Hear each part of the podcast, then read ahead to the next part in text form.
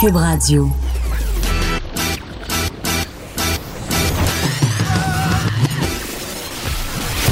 Pour elle, il n'y a jamais de mauvaise question.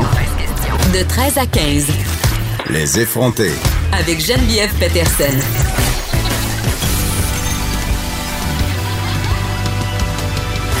Cube Radio. Bonjour tout le monde, j'espère que vous allez bien. Évidemment, impossible de ne pas parler de ce cas extrême, et c'est un euphémisme de rage au volant qui est survenu hier à Montréal, près de l'autoroute 40. Un livreur de 23 ans qui a été blessé par balle.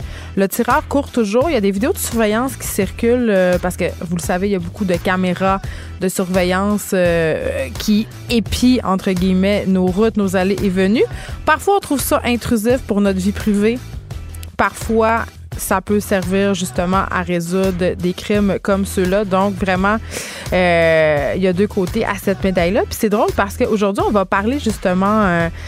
Euh, de la pratique de collecte de données euh, sur plein de sujets, OK, par Google. Google fait une enquête en Europe à propos justement de cette collecte de données. Aussi, est-ce que vous deviez vous devriez pardon vous méfier de votre télévision intelligente? Vous savez celle que vous venez d'acheter au Black Friday là Eh bien, est-ce qu'elle vous épie, cette télévision-là?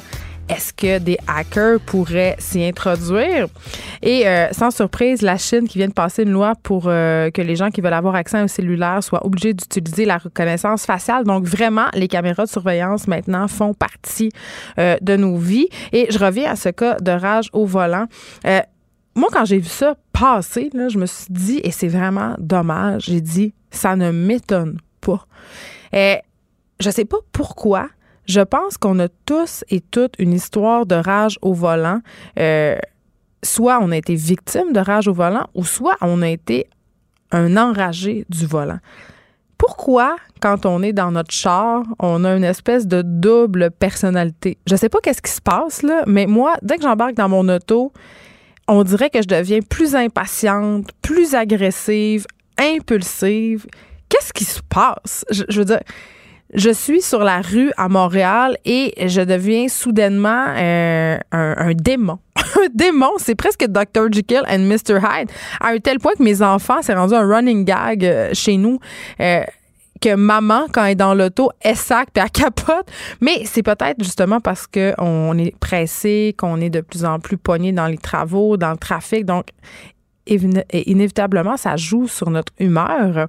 Puis euh, moi, il m'est arrivé deux événements de rage au volant quand même assez euh, troublants, je dois dire. Un, l'année dernière, j'étais sur l'avenue du Mont-Royal à Montréal. Je m'en allais à la maison après mon émission de radio.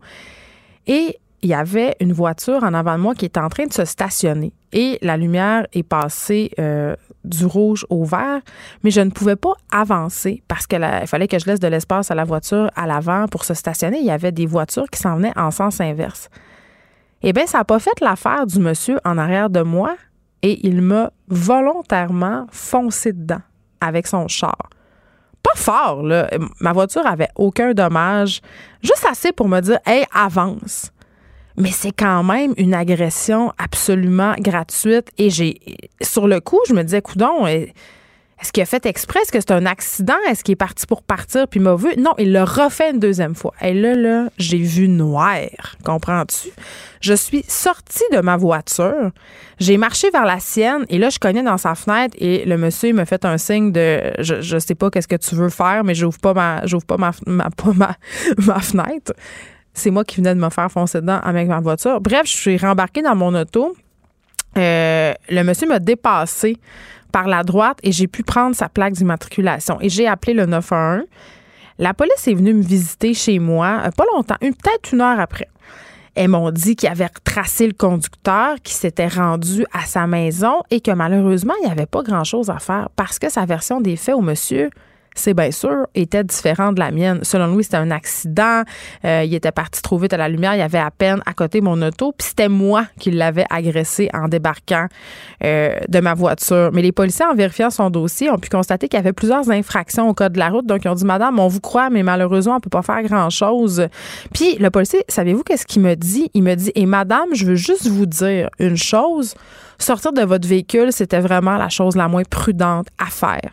Puis évidemment, j'ai repensé, puis je me suis dit, raison, je savais pas, moi, qui y avait dans cette auto-là. Ça aurait pu être comme on a vu hier, euh, un gars armé, un gars avec un couteau, un quelqu'un de dérangé qui, qui, aurait pu me faire du mal, me donner un coup de poing d'en face. Et, et puis, j'ai dit au policier, mais j'ai dit, donc, cette personne-là qui a foncé volontairement dans ma voiture n'aura aucune conséquence. Il a dit, ben malheureusement, non. Ce qu'on suggère aux gens, parce que les policiers m'ont dit des cas de rage au volant, euh, des gestes euh, non civiques. On en voit de plus en plus, on en voit chaque jour. Et la seule façon de se prémunir de ça, c'est d'installer une caméra dans sa voiture. Hey, là, là, je veux dire, c'est un petit peu excessif. Mais quand même, j'en vois de plus en plus sur les routes quand je circule et surtout quand je prends des Uber. Euh, les gens installent des caméras à l'intérieur de leur voiture, carrément.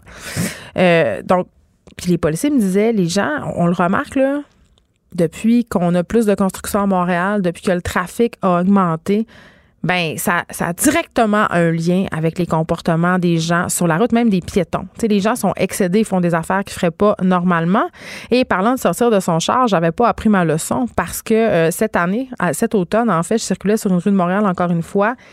Et la personne derrière moi trouvait que j'avançais pas assez vite, donc me collait dans le derrière, me collait dans le derrière. Et à la lumière, euh, à la lumière rouge, je suis sortie de ma voiture pour aller euh, lui dire d'arrêter de me coller au cul un petit peu imprudent de, ma part. Mais je vous l'ai dit, je ne sais pas qu'est-ce qui se passe quand on prend le volant, on devient d'autres personnes, vraiment. Mais je pense qu'il faut être conscientisé. Je pense qu'un incident comme celui d'hier, euh, malheureux, peut-être euh, va servir à une certaine prise de conscience collective. Et vous savez, il y a des cours de conduite qui se donnent, euh, des cours de conduite civique pour apprendre à partager la route. D'ailleurs, ça fait partie de l'apprentissage lors des cours de conduite, de partager la route, d'être un conducteur bienveillant, de laisser passer. Puis je me dis, si tout le monde faisait ça, si tout le monde était un conducteur bienveillant, euh, faisait preuve de civisme, justement, laisser passer. Euh, on, on s'entend que si tu laisses passer quelqu'un, tu vas arriver chez vous une, minute plus tard. Pas une heure, une minute. Donc, ça apaiserait peut-être un petit peu notre état d'esprit collectif euh, au volant. Une chose qui apaise pas l'esprit collectif, c'est le maire Gilles Vaillancourt, hein, l'ex-maire de Laval, qui cacherait toujours de l'argent à l'étranger. OK? Quand même, il faut le faire. Il est crosseur, pas juste un peu. Et ça, c'est notre bureau d'enquête euh, qui a publié cette nouvelle-là ce matin. Jean-Louis Fortin, chef de ce même bureau d'enquête, sera ici avec moi pour nous faire un petit topo de la situation, nous expliquer comment c'est possible que le maire Vaillancourt cache encore de l'argent. Puis aussi, je vais demander est-ce que c'est possible qu'il y en ait encore des petits bidous de cachés quelque part dans des paradis fiscaux, notre euh, bon ex-maire Vaillancourt? Et là, on s'en sort pas à l'approche de Noël. Hein? Noël qui est dans 22 jours. Je pense que je vais vous faire un décompte chaque jour. Chaque jour, je vais vous dire, il reste 22 jours avant Noël. Euh, Jean-François Archambault, vous le connaissez, euh, un chef et l'organisme La Tablée des chefs voudrait, et c'est pas juste eux qui veulent, moi aussi, et vous le voulez aussi, on voudrait moins gaspiller. Moins gaspiller de nourriture collectivement, moins gaspiller de nourriture aussi à la maison, puisque c'est là qu'on gaspillerait le plus. Je sais pas si vous êtes comme moi, mais moi, j'en jette de la bouffe, même si je fais attention, même si je fais un effort particulier pour peut-être aller moins, euh, aller plus souvent à l'épicerie justement pour moins gaspiller. À la fin de la semaine, inévitablement, je jette des fruits et des légumes. Euh, je demanderai d'ailleurs à Jean-François Archambault des trucs pour essayer de, ne pas faire ça. Puis il y a cette idée aussi que quand on sac les fruits et les légumes dans le compost, c'est comme si on gaspillait moins. Ça, euh, on va se le dire tout de suite, là, c'est pas nécessairement une attitude euh, positive et le fun par rapport à la consommation de bouffe, les prix des aliments qui explosent. Donc, quand je sac des affaires au vidange, ça me fait doublement mal au cœur. Aussi, euh, il y a une lettre ouverte dans le devoir. Emmanuel Bernheim, professeur au département des sciences infirmières, et Pierre Parizeau Legault ont publié cette lettre-là. Ils demandent au gouvernement Legault de mettre sur pied une commission d'enquête sur les soins en santé mentale.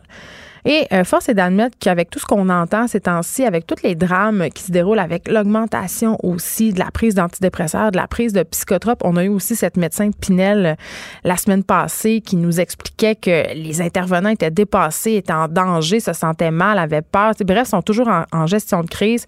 Je pense que ça serait peut-être le temps qu'on se penche sur la question de la santé mentale au Québec, ne serait-ce que sur l'accessibilité des soins, la couverture par l'assurance maladie. Aussi, hier, c'était jour d'élection partielle. Dans Jean Talon, on aura notre chroniqueur politique Alexandre Moranville-Ouellette qui va venir commenter les résultats. Qu'est-ce que ça signifie pour la CAQ? Qu'est-ce que ça signifie pour les libéraux? La CAQ a quand même ravi hier un château fort libéral. Et Alain Pronkin sera là aujourd'hui pour nous parler de ce groupe de religieuses canadiennes qui critiquent. C'est rare que ça arrive, ça. On sait, les religieuses se font assez discrètes, euh, prennent leur trou, comme on dit. Mais là, religieuses canadiennes critiquent une prise de position des évêques canadiens sur une, euh, sur question, pardon, qui a rapport avec l'avortement. Quand même, euh, une première. David Quentin sera là aujourd'hui avec nous. Gros programme pour David aujourd'hui. On va se parler des livres québécois qui ont marqué la décennie 2010. Hein? On, change de décennie le 1er janvier. On s'en va en 2020. Donc, quels sont les livres qui, pour lui, euh, ont changé la donne, sont des incontournables? Il a mené un petit sondage auprès de plusieurs personnes. Présenter ces livres-là, peut-être à mettre dans votre bonne Noël. Euh, on se parle avec David aussi d'un phénomène euh, qu'on qu'on parle de plus en plus, l'indignation sur les médias sociaux. Il y a un article de Libération, cette indignation-là qui se serait rendue jusque dans le processus d'édition des livres.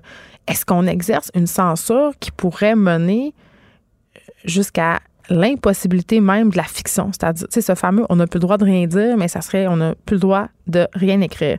Aussi, comment la littérature pour ados parle-t-elle de sexualité aux jeunes? Et on va apprendre une grosse nouvelle. Le Salon du livre qui a sorti, euh, international de Québec, qui a sorti une grosse nouvelle ce matin dans son communiqué de presse. Nous aurons de la grosse visite, de la grosse pointure au Salon du livre euh, de Québec au mois d'avril.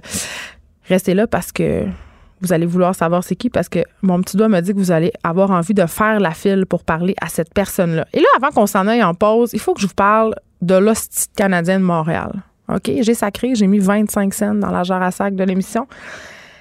Le CH est l'espace médiatique démesuré qu'on lui accorde. Et là, euh, je concerne du paradoxe. Là, je suis en train d'occuper de l'espace médiatique en en parlant. Fait que je vais essayer de faire ça vite. OK? Euh, le Canadien de Montréal euh, qui a annoncé hier euh, les rappels du gardien de but, Caden Primo, l'attaquant Mathieu Pekka du, des mineurs, du, club école à Laval, du Rocket. le Canadien qui connaît vraiment une. Il mange une dégelée. Hein? Huit défaites en ligne. Et Hier, on a parlé que de ça. On a interrompu des programmes pour parler de ça. J'ai reçu des pop-up sur mon cellulaire. Le Canadien rappelle le gardien de but. Moi, je pensais, tu sais, quand il y a, moi, dans ma tête, à moi, quand il y a un pop-up sur mon cellulaire, là, c'est parce qu'il y a une guerre. C'est parce qu'il y a quelque chose. C'est pas parce que le Canadien rappelle un attaquant ou un gardien de but du club école. Je, j'ai rien contre ceux qui aiment le hockey, j'ai rien contre le Canadien, j'ai rien contre euh, cette institution-là, mais je veux dire, à un moment donné, c'est assez on en parle trois heures avant chaque match du Canadien. On en parle aussi trois heures après. Et je, me, demandais, je me faisais la réflexion, pourquoi on est tant obsédé par euh, le Canadien? Et il y a un chercheur de l'UQAM en sciences des religions qui a fait euh, sa thèse de doctorat là-dessus, Kevin Shelton, euh, à quel point le Canadien et plusieurs équipes sportives partout dans le monde avaient en quelque sorte remplacé la religion? Suivez-moi, OK? Je sais que ça a l'air bizarre, là, mais euh, depuis la laïcité, depuis le désenchantement du monde, c'est-à-dire depuis qu'on n'est plus des grugeux de balus, qu'il y a eu la révolution tranquille au Québec, eh bien, la religion a laissé une place béante hein, socialement. et on a besoin d'occuper cette place-là et en quelque sorte, le Canadien de Montréal et d'autres équipes sportives, mais dans notre cas, c'est vraiment le CH qui a cette place-là dans notre cœur, est venu remplacer la place de la religion dans l'univers social. Tu sais, on disait la religion est l'opium du peuple. Ben, le sport a remplacé cette religion-là dans une certaine mesure. La religion, on le sait, là, c'est un lien social. Et quand on assiste à un match des Canadiens ou quand on regarde ça à la télé, ça nous relie. Tu sais, religion, ça vient de religarer, relier. Euh, ça remplit la même fonction aussi que le rituel quand on va assister à un match sportif. C'est un moment en dehors de l'espace profane dans la vie ordinaire, un moment sacré, entre guillemets, qui redonne du sens à nos vies, resserre les liens de la communauté, ressentent les gens sur un objectif commun. on vit de quoi, il se passe de quoi, ça fait du sens. Donc, c'est peut-être pour ça que le Canadien occupe une place aussi importante dans nos cœurs, les Québécois. Ça fait office en quelque part de lien social. Je trouvais ça intéressant euh, de vous parler de cette théorie-là, euh, du déplacement du religieux dans les sociétés euh, qui sont rendues profanes comme la nôtre. Mais je veux juste dire, en terminant, que je trouve quand même que Marc Bergevin est l'homme le plus sexy de la planète. Et Joanie, euh, notre metteuse en ondes, est vraiment d'accord. Elle a sacré le Ultimate Daddy. OK, nous l'objectifions. Moi, je prends de l'espace médiatique en ce moment pour dire Marc Bergevin, tu es un dieu, tu es sexy. Geneviève Peterson, la seule effrontée qui sait se faire aimer. Jusqu'à 15, vous écoutez Les effrontés. Jean-Louis Fortin, chef euh, du bureau d'enquête, est avec moi. Bonjour Jean-Louis. Bonjour Geneviève. Euh, Co-auteur aussi euh, du très bon livre PLQ Inc. qui est Gilles Vaillancourt, Le Monarque. Ça tombe donc bien. exact. Deux livres différents, pas le même livre. T'aimes ça les pourris, toi, finalement? Euh, ben, les pourris, tu sais, les criminels, hein, les gens qui euh, utilisent l'argent Ouais. de toi, de moi, de tous les contribuables à des mauvaises fins, euh, il faut en parler. Ben, c'est hautement d'intérêt public. Et là, ce qu'on apprenait, c'est que Gilles Vaillancourt, je pense qu'on peut le qualifier de pourri maintenant, Gilles Vaillancourt. Ben, il est un criminel avéré. Il Exact. a plaidé coupable à de la fraude importante. Il a volé des millions de dollars aux contribuables à Valois pendant au moins une quinzaine d'années. Gilles Vaillancourt, c'est pas compliqué. Hein? À Laval, là, pendant qu'il était maire, si tu voulais un contrat, fallait que tu donnes une enveloppe. Alors, tous les contrats de construction, tous les contrats de génie, il y avait une cote de 2% en argent comptant là, dans une belle enveloppe de cash qui était remise à son réseau de collecteurs d'enveloppes. Il y avait une quarantaine de personnes qui participaient à ce stratagème criminel Mm. qui a été avéré devant la cour. Gilles Vaillancourt a plaidé coupable. Euh, 1er décembre 2016, a été emprisonné. Bon, tu vas me dire, il y a eu six ans de prison, mais finalement, il a passé un an seulement derrière les barreaux. Mais on peut dire qu'il a, reconnu ses torts et il a purgé la peine qu'il devait. Oui, pour un homme comme ça, la prison, ça doit quand même être assez difficile aussi. Là. Ben, C'est pas un lui, criminel, euh, c'est un criminel en col blanc, C'est ça, comme on ça. Il a jamais commis de meurtre, il a C'est ça. jamais. euh, C'est Pas des crimes violents. Non, e- e- exactement. Ça a dû le changer, effectivement, de son milieu euh, dans lequel il évoluait normalement. Brunch et dîner d'affaires. Avec Ouais. enveloppe à la clé. Avec enveloppe à la clé. Mais, mais tu sais, c'est des crimes graves parce Ouais. que quand tu penses que pendant toutes ces années-là, les Lavallois, chaque fois qu'ils payaient pour un contrat, pour refaire un trottoir, pour changer l'aqueduc, pour construire un parc, etc., les prix étaient artificiellement gonflés pour que les entrepreneurs qui magouillaient puissent payer leur cote. Puisse graisser le maire. Exactement. Que là, il est allé en prison, il a promis de rembourser, euh, je pense que c'est comme quelque chose comme 8,5 millions de dollars. Mais là, ce qu'on découvre ce matin avec votre enquête, c'est que notre euh, bon ex-maire euh, Vaillancourt cacherait encore de l'argent à l'étranger dans les paradis fiscaux. Effectivement, ça faisait partie de son plaidoyer de culpabilité. Il y avait une entente. Je vous redonne tout l'argent que j'ai dans les euh, à, à l'étranger. En échange, peut-être une peine un peu réduite de prison, là, seulement six ans de pénitencier. Ça, cet argent-là était, je pense, majoritairement en, Suisse. Oui, oui, il y avait des, il y avait des comptes en Suisse. euh, et à cette époque-là, le jugement ne fait aucunement référence à de l'argent qui pourrait être, comme dans ce cas-ci, aux Bermudes. Trois ans plus tard, on apprend que la ville de Laval a identifié un compte relativement mystérieux, là, on n'en avait jamais entendu parler jusqu'à maintenant, aux Bermudes, avec quand même 175 000 c'est pas rien. Moi, j'aimerais ça. C'est pas des énormes sommes, mais quand même. non, euh, effectivement. Et là, la question, c'est est-ce que Gilles Vaillancourt a divulgué l'existence de ce compte-là au moment de euh, euh, d'aller en prison? En tout cas, ce n'est pas inclus dans le jugement. On n'en fait pas mention. Et aujourd'hui, ben, on se rend compte que les avoirs sont volés. Euh, sont, sont volés, sont gelés, excuse-moi, et donc c'est impossible de les rapatrier au pays. Donc, Là, que la ville- 175 000 oui, là. effectivement. Alors, ce que la ville de Laval essaie de faire, c'est que la justice reconnaisse que c'est une somme qui lui est due. Et après ça, bon, on va entreprendre des procédures euh, avec la Barbade pour avoir, ou euh, les Bermudes, pardon, pour rapatrier l'argent. faut savoir que les Bermudes, donc, c'est un paradis fiscal notoire. et C'est pas Ouais. toujours facile. Tu peux pas prendre le téléphone. Non, parce que le secret banque. économique là-bas, c'est-à-dire qu'ils sont pas très transparents. Effectivement, et euh, les banques aux Bermudes ne collaborent pas toujours avec les autorités fiscales euh, euh, nord-américaines. Parce qu'ils savent bien qu'est-ce qu'ils font. Effectivement. Donc, la- l'argent n'est pas encore rendu. Là, Là, on l'a identifié. Mm. Il faut convaincre la justice parce que c'est une requête que la ville de Laval fait. Je m'attends à ce que ça soit accepté quand même, mais avant, avant que l'argent soit revenu ici, Ouais. je, serais, je serais surpris. C'est de l'argent qui a été déposé, ça, quand même, il y a assez longtemps. hein. En 1983, à l'époque, Est-ce que M. Marc Vancourt n'était pas il maire? était même pas mal. Ben, il était euh, conseiller municipal depuis quand même une dizaine d'années. Il a passé 40 ans en politique municipale. hein. Alors, comment aurait-il mis presque la main? le duplessisme. Sérieusement, là. Il y avait 40 ans en politique municipale, tu as le temps de, hein, d'étendre ton hégémonie rien qu'un peu. T'as le temps d'en faire des choses, effectivement. Alors, comment a-t-il tombé sur une somme d'une importance pareille Ouais. en 83 comme simple conseiller municipal? On se pose des questions. Il y en a qui pourraient dire, ben, c'est vrai que sa famille était propriétaire d'un magasin de meubles. Euh, M. Véancourt aussi avait plusieurs terrains à Laval qui ont été, qui ont fait l'objet de transactions. Certaines transactions qui ont soulevé des questions, notamment sur le, le- le- le niveau, le niveau d'éthique qu'il y avait là-dedans. Mais la grande question, c'est est-ce que cette somme-là est reliée au crime qu'il a commis? C'est-à-dire, est-ce que ce- cette somme-là est reliée à un pot de vin qu'il aurait reçu de la part d'un entrepreneur ou d'un ingénieur? Mais Jean-Louis, ce compte-là, tu viens de me dire, a été ouvert en 83. Eh, J'imagine que ce 175 000 $-là n'a pas été déposé en 83. C'est-à-dire qu'il y a eu plusieurs dépôts au fil des années. Non, il y a eu un seul dépôt. Hey, Et c'est beaucoup d'argent, Ça ça, ne devait pas être la somme exacte en 83 parce qu'il y a Il y a probablement eu eu, la- des intérêts. Exact. Mais les documents qu'on a pu consulter sont caviardés de telle sorte qu'on ne sait pas la, la- la- la valeur exacte du dépôt initial. Mais ce qu'on sait, c'est qu'il n'y a plus jamais euh, déposé de fonds après l'ouverture du compte. Il n'est jamais allé se servir dans ce compte-là ou en, ou déposer d'autres. Ben, l'as-tu oublié? Comme je te dis, Ben là, c'est bizarre. j'ai- j'aimerais bien ça, moi, avoir oublié 175 000 Ah, mais il y avait les moyens de l'oublier, là. Excuse-moi, là. Il y avait quand même 8,5 millions dans ses comptes suisses. Sauf que euh, ça pose la question sur l'honnêteté de son plaidoyer Ouais. de culpabilité. Quand tu acceptes de remettre tout ce que tu as à l'étranger, c'est entériné par un juge et là, trois ans plus tard, ah ben attendez, on vient de trouver qu'il y avait une autre somme d'argent. Euh, Est-ce que M. Véancourt va aider, va participer à, à- va, va prêter main forte pour convaincre euh, la banque euh, dans le paradis fiscal de euh, rapatrier l'argent au plus vite? Je ne le sais pas, mais peut-être que la confiance qu'on pouvait avoir envers cet homme-là, si confiance il y avait, je comprends pas comment on il a pourrait quand même avoir volé ses concitoyens. Oui.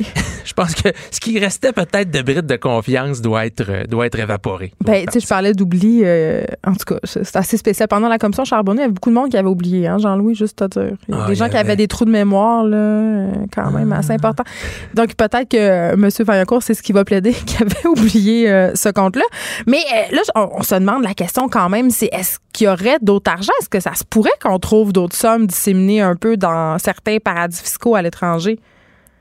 J'ai écrit un livre sur Gilles Vaillancourt il y a un an et je pense que la question qu'on m'a posée le plus souvent dans la dernière année à propos de ce personnage, c'est penses-tu qu'il y a de l'argent caché ailleurs? Ben- J'ai toujours répondu, ben moi la police me dit qu'ils ont, ont fait l'enquête euh, de façon approfondie, qu'il n'y en a pas d'autres. Ben on Puis apprend ce matin. que ça. Alors, je peux pas, te- je peux pas te garantir qu'il n'y en a pas d'autres. Gilles Vaillancourt, présentement, il faut bien le noter, c'est pas un gars qui est dans la rue. Là. Il vit pas juste sur sa petite pension de vieillesse. là. Non? D'abord, il habite dans un condo qui vaut au moins 350 000 payé cash, qui est au nom de sa femme à Laval. Ils mettent tout au nom de leur femme, ces gars-là. Ensuite, ils ont un condo qui vaut 900 000 euh, aux États-Unis, encore une fois payé en entier, qui appartient à sa femme. Donc, c'est pour ça qu'ils n'ont pas pu De 16 euh, récupérer l'argent. Ils ont touché à peu près 50 000 qui étaient dans les coffres bancaires que l'UPAC avait saisis, qui ont dû leur remettre. L'année passée, la dernière fois qu'on l'a vu, M. Vaillancourt, il roulait en Cadillac euh, XT4, euh, un beau petit VUS de 40-45 000 flambant neuf. C'est pas quelqu'un qui a un train de vie. C'est pas la classe gars- ouvrière, là. Non, c'est pas un- un- quelqu'un qui a un train de vie d'un gars qui a tout remis, euh, qui a fait vœu de pauvreté, euh, effectivement. Donc, il est pas à plaindre. Maintenant, euh, au strict plan juridique, il a payé sa dette à la Ouais. société. Puis il est en Il a liberté. purgé sa peine de prison. Ouais. Je l'ai, euh, j'ai appelé à la maison, à la maison Vaillancourt. j'ai, parlé à sa conjointe. Elle hier, était pas contente, Francine. hein? Étonnamment, elle, elle a été euh, courtoise et relativement sympathique avec moi hier. Euh, elle, elle a dit euh, Ah, ouais, c'est vrai. Elle semblait reconnaître que la ville lâche pas le morceau. Elles sont encore après nous, mais c'est Ben, pas je grave. sais tu sais. pas, hein? Et elle m'a promis que M. Véancourt me rappellerait. Il y a mon numéro de cellulaire. Est-ce qu'il Moi, t'a j'ai- pas eu encore de retour d'appel, mais moi, je lui poserai la question à M. Vaillancourt. C'est la question que je lui poserai. Puis fait. Avez-vous d'autres argent caché ailleurs dans le monde? J'ai jamais pu lui poser la question. Ah, ben écoute, peut-être qu'il va. Peut-être que c'est sa descendance éventuellement qui va découvrir qu'il y avait, des sommes, des sommes cachées. Non, faut pas présumer de rien.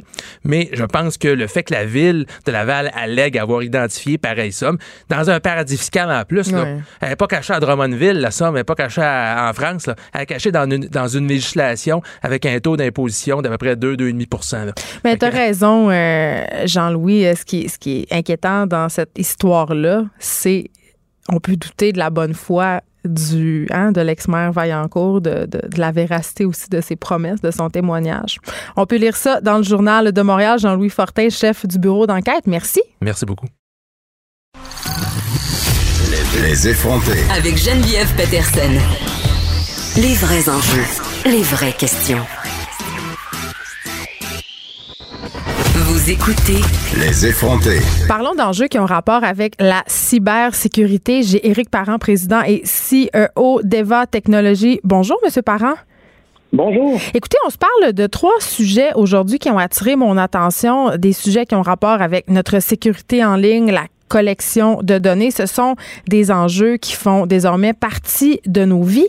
Commençons tout de suite avec Google. Il y a une enquête euh, en ce moment qui a lieu sur les pratiques de collecte de données euh, de Google, les autorités anti-monopole des deux côtés de l'Atlantique, c'est-à-dire euh, en Amérique et en Europe, ont Google dans leur ligne de mire puisque justement, ils, ramasseraient des données sur nous de façon non éthique. Il ben, faut être naïf un peu hein, quand on y pense. Parce que Google puis Facebook puis toutes ces choses-là, c'est gratuit. Quand c'est gratuit, ça veut dire que c'est nous le produit. c'est écrit dans le ciel depuis le début de ces compagnies-là, qui étaient pour trouver une façon de faire de l'argent avec nos données. Là, c'est rendu peut-être inconfortable. Il y a un grand volume de données. Le marché peut être manipulé. L'opinion publique peut être manipulée. il y a plein d'impacts potentiels qui découlent de ça. c'est pour ça que là, il y a des gens qui commencent à se pencher sur le sujet, mais ça fait longtemps que, le problème est là. il y a des gens qui commencent à se pencher sur le sujet, notamment, on s'intéresse à comment et pourquoi euh, Google collecte et comment surtout on monnaie nos données personnelles, nos informations. Euh, mais là, vous l'avez dit, ça fait longtemps que Google collecte et monnaie nos données. Est-ce qu'il est trop tard? Ben, il est probablement trop tard dans un certain sens. C'est sûr qu'en changeant un peu la réglementation, en imposant certaines choses, on peut probablement moduler un peu le Mais le mal est fait, non?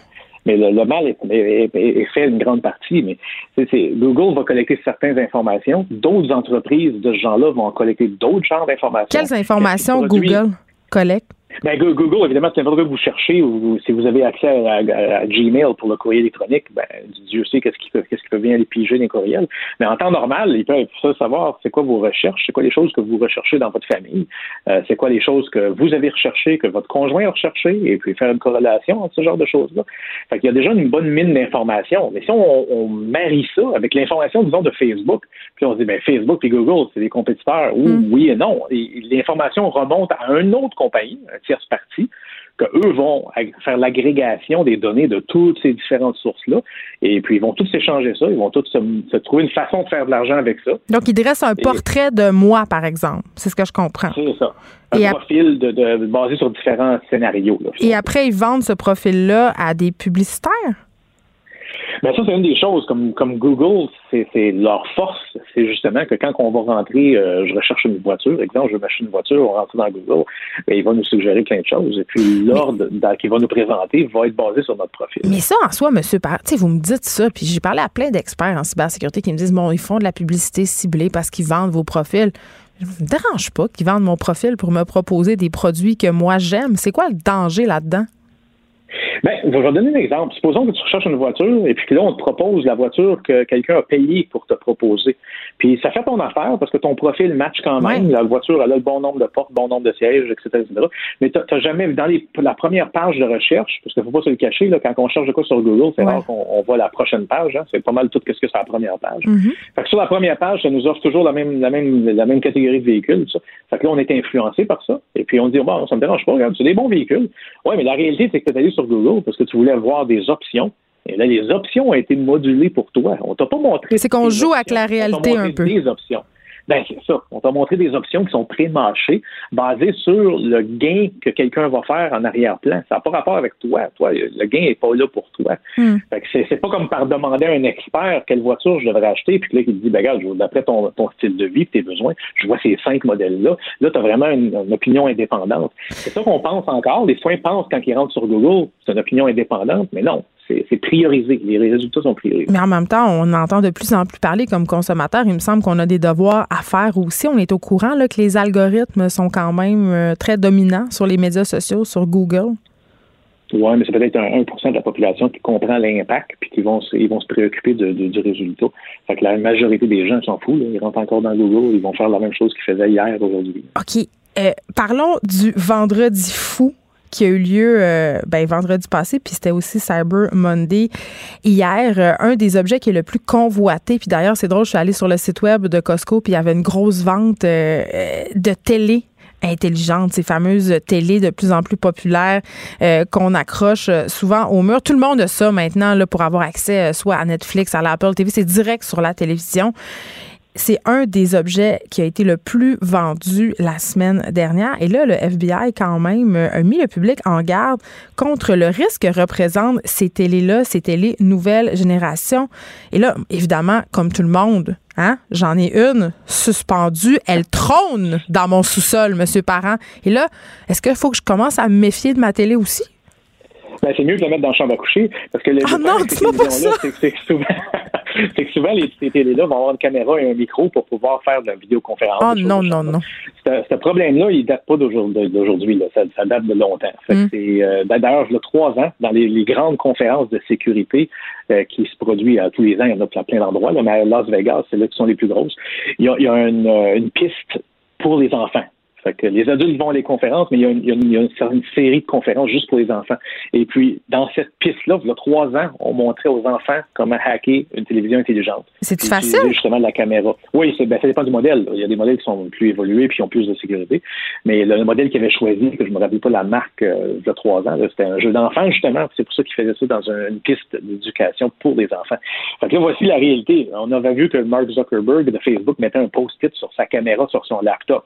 Fait que ça, ça veut dire qu'il a, peur que quelqu'un active la caméra. Mais il reste quand même un micro sur un laptop. Mais en même temps, je veux pas me faire l'avocat euh, du diable, euh, monsieur Parent, mais euh, quand même, Mark Zuckerberg a raison de mettre un post-it sur son laptop parce que c'est une personne d'intérêt, c'est un milliardaire, il a fondé Facebook. Mais moi, il y a personne qui a intérêt à mettre, euh, à hacker ma caméra pour m'observer. Je suis pas une per- sais, je suis pas, Ben, je suis pas Céline Dion. hein, ça va être.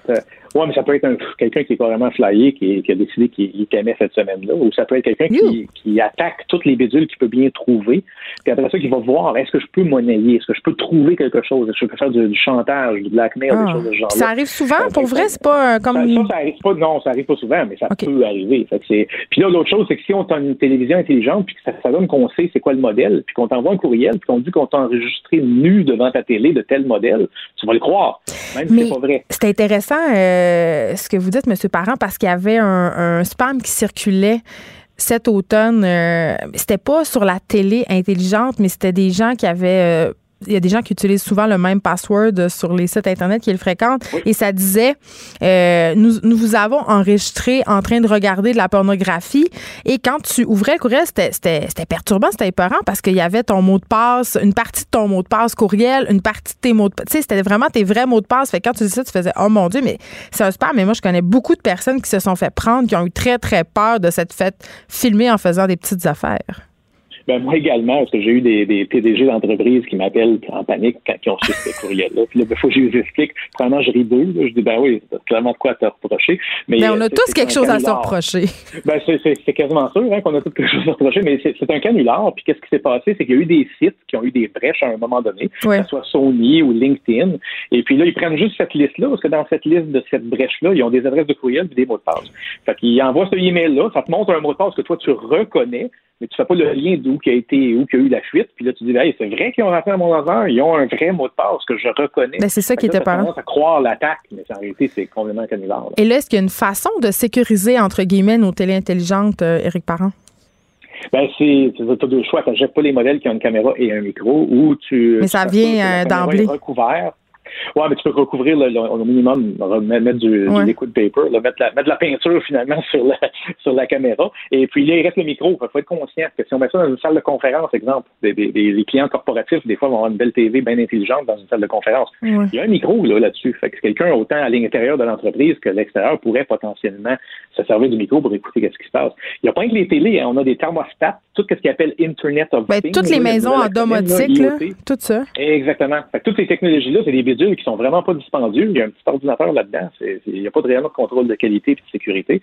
Fait que ça nous expose. On peut acheter un bidule pour 100 brancher ça, puis ça a l'air tout bien beau, mais en réalité, on vient d'ouvrir une porte. Bon, et là, un autre bidule, évidemment, ce sont les téléphones intelligents. Euh, on a parlé souvent de la Chine ici à l'émission, euh, de la façon dont ils s'ingéraient vraiment euh, dans la vie des citoyens, soit avec des caméras ou avec ce système de notation des citoyens. Et là, la Chine, quand même, en tout cas, je sais pas ce que vous en pensez, M. Parent, mais pousse le bouchon vraiment très, très loin, exige maintenant la reconnaissance faciale pour avoir accès à un plan de cellulaire. Ça veut dire que si moi, euh, Geneviève Petersen, je veux avoir un iPhone avec un plan de cellulaire, je devrais automatiquement utiliser la reconnaissance faciale. C'est absolument, je veux dire, un, c'est une violation de la vie privée sans commune mesure. Ben, c'est en réalité, il faut comparer ça. Si on vient au, au Canada, on veut aller chercher un nouveau téléphone cellulaire, il va falloir quand même prouver qui on est. Il faut sortir une pièce d'identité gouvernementale pour ouvrir le compte. Ça qu'on n'est pas si loin de la reconnaissance faciale. Il faut quand même prouver qui on est. Peut-être qu'en Chine, évidemment, ils vont, ils vont, ils vont toujours plus loin. Ils sont, le droit de la personne là-bas est sont différents d'ici. Alors peut-être qu'eux, on programme, je spécule complètement, là, sur, le coup, j'essaie de voir pourquoi ils feraient ça, mais peut-être qu'ils essayent de mettre en place un mécanisme pour voir s'il y a des fausses identités qui sont utilisées. Et puis là, ben, en forçant un peu, de, en collectant des données de, de, reconnaissance faciale, comme ça, ben, mm. ça nous permet peut-être de faire ce lien-là. Ou c'est tout simplement parce qu'ils sont les leaders dans ce genre de technologie-là. Et puis, la meilleure façon de tester tes algorithmes, c'est d'avoir une grande masse de population. Ben, ils sont des leaders, M. Parent, mais ils sont. Je veux dire, la Chine est quand même reconnue comme un pays qui viole les droits humains à qui mieux mieux. Là. On ah, s'entend. D'accord. Je dis, qu'ils sont un leader dans, le développement de la technologie. Fait que si tu veux être sûr que ta technologie est bonne pour aller conquérir le monde, ben, la meilleure façon, c'est d'avoir des, tests, des sujets tests. Fait que là, ben, là-bas, ils en ont plein. S'ils font une loi comme ça, c'est facile pour eux. Ils disent, ben, à partir d'aujourd'hui, tout le monde va être obligé de l'utiliser. Fait que ça va nous donner des données pour alimenter nos algorithmes et puis raffiner notre, notre technologie de reconnaissance faciale. Ben oui, mais on le sait qu'est-ce qu'on peut faire avec la reconnaissance faciale. On peut ficher des citoyens. Euh, tu sais, je parlais tantôt, euh, je faisais allusion au système de notation. Euh, on sait qu'en Chine, en ce moment, ils ont installé un système de notation citoyenne. tu perds des points si tu as des tickets, tu perds des points si tu te comportes pas de bonne façon. Je veux dire, il me semble que moi, c'est un pas de plus dans le contrôle de l'État. En tout cas, moi, je trouve ça excessivement préoccupant. Ah, absolument. Je pense pas que ça puisse s'en venir ici, mais quand même. Ben ça, il faut faire attention quand on dit ça. Ah oui? C'est l'affaire qui, qui, est bien. Parce qu'on on dit toujours ça, c'est quand on regarde un micro-période. Fait que si on regarde dans les prochains cinq ans, ça ne viendra pas ici. Mais à long terme, il y a plein de, de, politiciens qui essayent de pousser une loi. Il faut, faut jamais croire qu'est-ce qu'ils nous disent. Fait que s'ils nous disent qu'ils font ça pour notre sécurité, hmm, pas sûr. Ils font ça parce que notre sécurité est déjà compromise, selon moi. Non, ils font ça. Ben, ils font ça parce qu'il y, a, y a, un, plan plus à long terme. Il y a un gain qu'eux eux veulent faire de leur côté. C'est comme les, toutes, toutes on parle encore d'armes à feu puis de contrôle d'armes à feu. Tout ça. Les statistiques ne démontrent pas que, que les armes à feu, c'est un réel problème comparativement à d'autres choses, comme les accidents d'auto en haut de 100 km heure ou en haut de 120 km heure. Mais pourtant, on permet d'importer des véhicules qui peuvent rouler plus que 120 km heure. Ça serait facile. Ils sont tous informatisés aujourd'hui. On pourrait barrer un maximum. Mais il n'y a pas un politicien qui va faire ça parce que c'est pas populaire. Puis, dans la même phrase, ils vont nous dire qu'ils font autre chose pour notre sécurité, mais c'est un mensonge total. Parce que sinon, on n'importerait pas des véhicules qui peuvent aller plus que 120 km On n'a aucune route qui le permet. Hum, Éric Parent, merci. C'était fort intéressant. Président et CEO d'Eva Technologies. Merci beaucoup de nous avoir parlé. Merci. Bonne journée. Bonne journée. Écrivaine. Blogueuse. Scénariste et animatrice. Geneviève Peterson. La Wonder Woman de Cube Radio. Alexandre Moranville-Ouellette, euh, recherchiste à Cube Radio, mais surtout, euh, en tout cas, pour moi, commentateur politique euh, que j'aime. j'aime, j'aime ça te recevoir ici pour que tu viennes m'expliquer à moi l'inculte de la politique. J'aime quand tu me reçois, Geneviève. Ben oui, puis je suis enchantée parce qu'on peut t'entendre avec Mario Dumont pendant que notre ami Vincent Destoureau est parti se reposer. Oui, hein? voyage en Asie. Donc, tu seras là tantôt. Mais là, je voulais qu'on fasse un retour euh, avec toi sur les résultats des partiels d'Angers Talon. Parce que si hier, le CH a occupé une grande partie de l'espace médiatique, ces partiels-là aussi ont occupé un grand espace. Et pour moi, euh, qui, aime la politique, qui s'y intéresse, s'intéresse, mais qui n'est pas nécessairement euh, très féru de la chose. J'avais envie que tu nous expliques euh, c'était quoi cette affaire-là? C'est quoi des partiels? La de l'élection ben, partielle. un peu, parce que à part des gens très, très passionnés de politique, il n'y a pas grand monde qui s'intéresse à ça. Non, c'est certain. Puis dans tous les cas, on devrait s'y intéresser. On, devrait, on devrait. Mais c'est certain qu'une élection partielle, par définition, c'est moins glamour, si on peut dire. C'est moins resplendissant qu'une élection normale en tant que telle. Une élection partielle, c'est dès qu'il y a un député qui démissionne, euh, qui doit être remplacé, etc., euh, on tient une élection partielle. Dans le fond, on va redonner une, chance aux gens, juste d'une circonscription, de voter pour élire le, nouveau, la nouvelle députée qui va les représenter à l'Assemblée nationale. Et là, c'était dans Jean Talon. C'est dans Jean Talon. C'est quand même une circonscription très importante sur l'échiquier politique. Ben, Est-ce que je me trompe? C'est pas, pas que, ce qui est important dans cette euh, circonscription-là, c'est que c'est un château fort libéral. Hmm. Quand on parle de château fort, là, ça peut prendre divers déclinaisons. Des fois, on dit, ah, c'est un château fort, mais ça fait dix ans que ça appartient euh, au même parti. Qu'est-ce que ça veut dire? Dans, dans ce cas-ci, on peut vraiment parler de la forteresse, euh, l'empire, peu importe combien de temps, mettons? Ben, depuis sa création de la circonscription, depuis 1965, c'est aux libéraux. Ça n'a jamais été un, seul autre parti. Ça a toujours été aux libéraux. Mais là, le truc, c'est que depuis euh, que Sébastien Prou, en août dernier, a démissionné. Sébastien Prou, on s'en souviendra, ministre libéral, c'était le leader parlementaire, mais c'est également notre ex-ministre de l'Éducation pendant extrêmement longtemps, euh, de quitter la vie politique. Alors, il a dû avoir ce qu'on appelle, comme on le disait plus tôt, une partielle.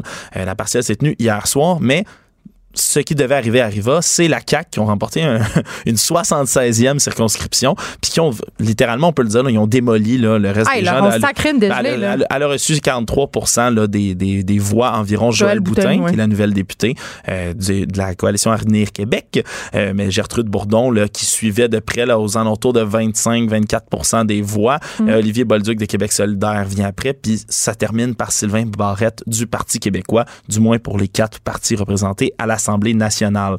Euh, Puis c'est évident là, que pour chaque parti, ils, prennent ça un peu différemment. Euh, J'ai la chance de m'entretenir là euh, depuis hier avec toutes sortes de mes amis, euh, des collègues. toi, tu as des contacts dans les ben, différentes ailes jeunesse. Dans les différentes ailes jeunesse, hein, parce que trois des quatre partis ont des ailes jeunesse. Et comme dirait un, contact que j'ai auprès des solidaires qui n'ont pas d'aile jeunesse, parce que ce sont presque parce que ce des sont jeunes. des jeunes. Non, mais c'est vrai, c'est vrai. Il me dit, ils espèrent un jour avoir une aile vieillesse. C'est leur objectif Très principal. Exact. Mais pour tout le monde, ça a pris un effet un peu différent. C'est certain que pour la CAQ, pour eux, c'est un peu cette motion de confiance envers le gouvernement. On dit, euh, les gens continuent à nous appuyer, ils veulent plus voir les libéraux, les, les péquistes, les vieux partis, ils veulent rien savoir. Donc pour la CAQ, évidemment, c'est une excellente nouvelle. Même si, rappelons-nous-le quand même, là, le taux de participation à ce genre de partiel-là, puis surtout celle d'hier, c'est assez autour de 50 ben ben oui, C'est pas, c'est pas beaucoup de gens. Est-ce que, euh, OK, est-ce que c'est plus ou moins que les élections municipales, mettons? Oh, c'est plus que les élections municipales. Parce que les, élections, municipales, c'est 8 Ça, les élections scolaires, là, qui oh mon Dieu, ça, c'est le probablement plus pour longtemps, dans tous les cas. Parce qu'on est en train de changer la vocation des commissions scolaires. Exactement. Mais euh, c'est des taux de participation là, terribles, terribles. Mais dans le cas pour une partielle, bon, c'est ce qu'on observe. Bah, correct. C'est ce qu'on observe, règle générale. C'est certain, comme je le dis, que c'est moins. Ça a moins d'intérêt. Puis surtout, un député de plus ou de moins pour à peu près tous les partis, là, ça, ça ne changeait pas grand-chose sur l'échiquier politique de l'Assemblée nationale. Il y a des questions de financement, etc. pour les partis, mais sur le fond, ça change rien. C'est surtout sur la, la, forme, si on peut le dire, qu'il y avait des choses à changer. Évidemment, pour les libéraux, c'était encore une fois un autre verre, une autre claque au visage. Puis surtout, c'était la seule circonscription que les libéraux avaient encore à l'est de Montréal. Maintenant, est-ce qu'ils ont vendu la peau de l'ours? Pense pas. Honnêtement, Gertrude Bourdon, qui est candidate relativement controversée parce qu'elle a magasiné un peu entre la CAQ puis les libéraux oh. à la dernière élection. Elle avait été battue dans Jean Lesage, d'ailleurs, par Sol Zanetti euh, dans la, aux dernières élections. Mais maintenant, euh, comment on peut dire ça? C'est certain qu'elle a travaillé d'arrache-pied. Tout le monde s'entend pour le dire. Là, elle a fait beaucoup, beaucoup d'efforts sur le terrain, mais malheureusement... Les 40 titres l'ont emporté. Ben, c'est les 40 titres qui l'ont emporté. Beaucoup parlent d'un désintérêt euh, des francophones aussi envers, le Parti libéral, hein, ça vote beaucoup dans les zones anglophones, ça vote beaucoup à Montréal, mais en dehors de ça, c'est rendu vide. Tout ce qui est région délaissé de plus en plus le Parti libéral. Puis ça va être d'ailleurs, là, c'est un des, des, chevaux de bataille, si on veut, de Dominique Anglade, d'Alexandre Cusson, euh, les candidats à, la chefferie du Parti libéral, qui n'a toujours pas de chef, d'ailleurs, tout comme euh, euh, le Parti québécois. On n'était pas prêt pour Dominique Anglade, selon, ben, selon les paroles fort maladroites ben, de Sylvain Godreau, je crois. Ouais, je ne sais pas. Euh, ça, j'ai suivi ça, Alexandre. Ouais. Mais il est certain que ça a été une claque dans le visage. Pour ce qui est des, des solidaires, les solidaires aussi avaient beaucoup, beaucoup d'attentes. Euh, on avait reçu à l'émission de Mario la semaine dernière, justement, plutôt Olivier Bolduc, qui était le candidat de Québec solidaire, qui a terminé troisième, finalement eux espéraient le gagner. Ils énonçaient même gagner. Puis sinon, c'était une deuxième place. Euh, mais ça a été, là, au final, c'est un peu un échec. Puis plus tôt aujourd'hui, d'ailleurs, Gabriel Nadeau-Dubois et euh, Manon Massé se sont exprimés à ce sujet-là. Eux ont essayé vraiment de faire dans Jean Talon euh, comme sujet de campagne, quasiment comme un référendum sur le troisième lien le fameux troisième lien. C'est, non, Québec. ben, c'est, Jean Talon. les électeurs de Jean Talon, c'est eux que ça concerne directement. Ils ont vraiment essayé de faire une campagne anti-troisième lien, de pousser ça au maximum. Parce qu'on le sait, c'est le sujet. Euh, tu sais, à Montréal, nous autres, c'est le CH, mais à Québec, c'est, euh, le troisième lien. C'est on est garanti du CH aujourd'hui. Hein? je vais les voir ce soir. Non! Oui! Ils vont perdre encore. J'espère que non. Mais euh, pour Olivier Bolduc, au final, ben, récolter 2 de moins de voix qu'aux dernières élections, son, prédécesseur, qui avait, qui avait reçu plus de votes en théorie que ce qu'il a reçu là, en termes de pourcentage. quand même. Euh, ben, c'est certain. Mais pour ce qui est des soldats, j'ai quand même un mot à dire au travers de tout ça. Ce qui, est, ce qui est spécial quand même, c'est. Puis il y a beaucoup de gens qui vont. Qui, qui, ça fait longtemps qu'ils ont fini d'étudier à l'université, mais qui vont pas s'en rendre compte. Mais le vote solidaire, c'est le vote étudiant, en grande majorité. Et ben en ce moment, c'est la fin de session, hein, Geneviève? Les étudiants sont en fin de session. Euh, tout le monde court. J'ai parlé à tellement d'amis, de collègues étudiants qui, eux, là, se, travaillent d'arrache-pied. Et contrairement à ce qui avait été fait là, dans les, les élections les vraies élections, là, pas les élections partielles. Mm. Euh, il y avait eu beaucoup de travail, par exemple, à Sherbrooke, où QS a fini par être élu. Mm. Euh, mais il y avait des bureaux de vote sur les campus partout. Ça a été vraiment moussé. Là, on, on s'entend, Jean Talon, c'est pas pour rien qu'il y avait de l'espoir. Il y a l'Université Laval dans Jean Talon. Il y a beaucoup, beaucoup de cégep dans Jean Talon. Le truc, c'est. Donc, ça serait pour eux en bon français. Ben, moi, moi, moi, je, moi, je soulève le truc que on est en fin de session. J'ai beaucoup de mes, de mes collègues, de mes amis qui ont soulevé ce, fait-là. Puis, il n'y avait pas vraiment de, de de, de, de, de, choses, de bureaux de vote installés sur les campus. Alors, je pense que ça n'a pas aidé la cause de Québec solidaire dans tout ça. Et là, bon, c'est une victoire euh, historique. Est-ce qu'on a eu... Euh, c'est quoi la réaction de Joël Boutin euh, quand elle a gagné? Oh, mais elle avait l'air, elle avait l'air très heureuse. Là. J'ai pas eu le temps de suivre tout, toutes ses réactions, mais je sais qu'elle disait que c'était, c'était un autre beau message de confiance oui, ben, elle, gouvernement. Elle a promis qu'elle serait une députée proactive, extrêmement déterminée. Non, hein? mais c'est un beau message. C'est une belle formule elle, elle, a 40 ans, elle est dans, elle est, elle est pleine d'énergie. Là, moi, je trouve ça, moi, je trouve ça fantastique. Là, honnêtement, euh, euh déjà, elle avait réussi à ébranler dans un, dans un certain sens là, euh, la dernière fois aux élections. Elle avait quand même eu 29% des voix. Puis Sébastien Prou, on s'entend, ça reste un ministre sortant. Ben c'est un gros canon hein. libéral. Il y avait eu 33%. Il avait gagné, mais donc, tu dis euh, Joël Boutin est promu à un brillant avenir au sein de la CAQ? Oh, je, ça, je ne saurais dire. Là. Je ne veux pas me, me prononcer là-dessus. Je, je, connais euh, pas. Euh, malheureusement, je ne connais pas Joël Boutin plus, dans, dans, les plus intimes détails, mais je sais que c'est une. tu la connais pas dans les plus intimes détails? non, non. Tu, non, mais tu comprends de la manière dont je m'exprime. Tu, tu comprends ce que avec je ça. je vais même pas essayer de débattre contre ça.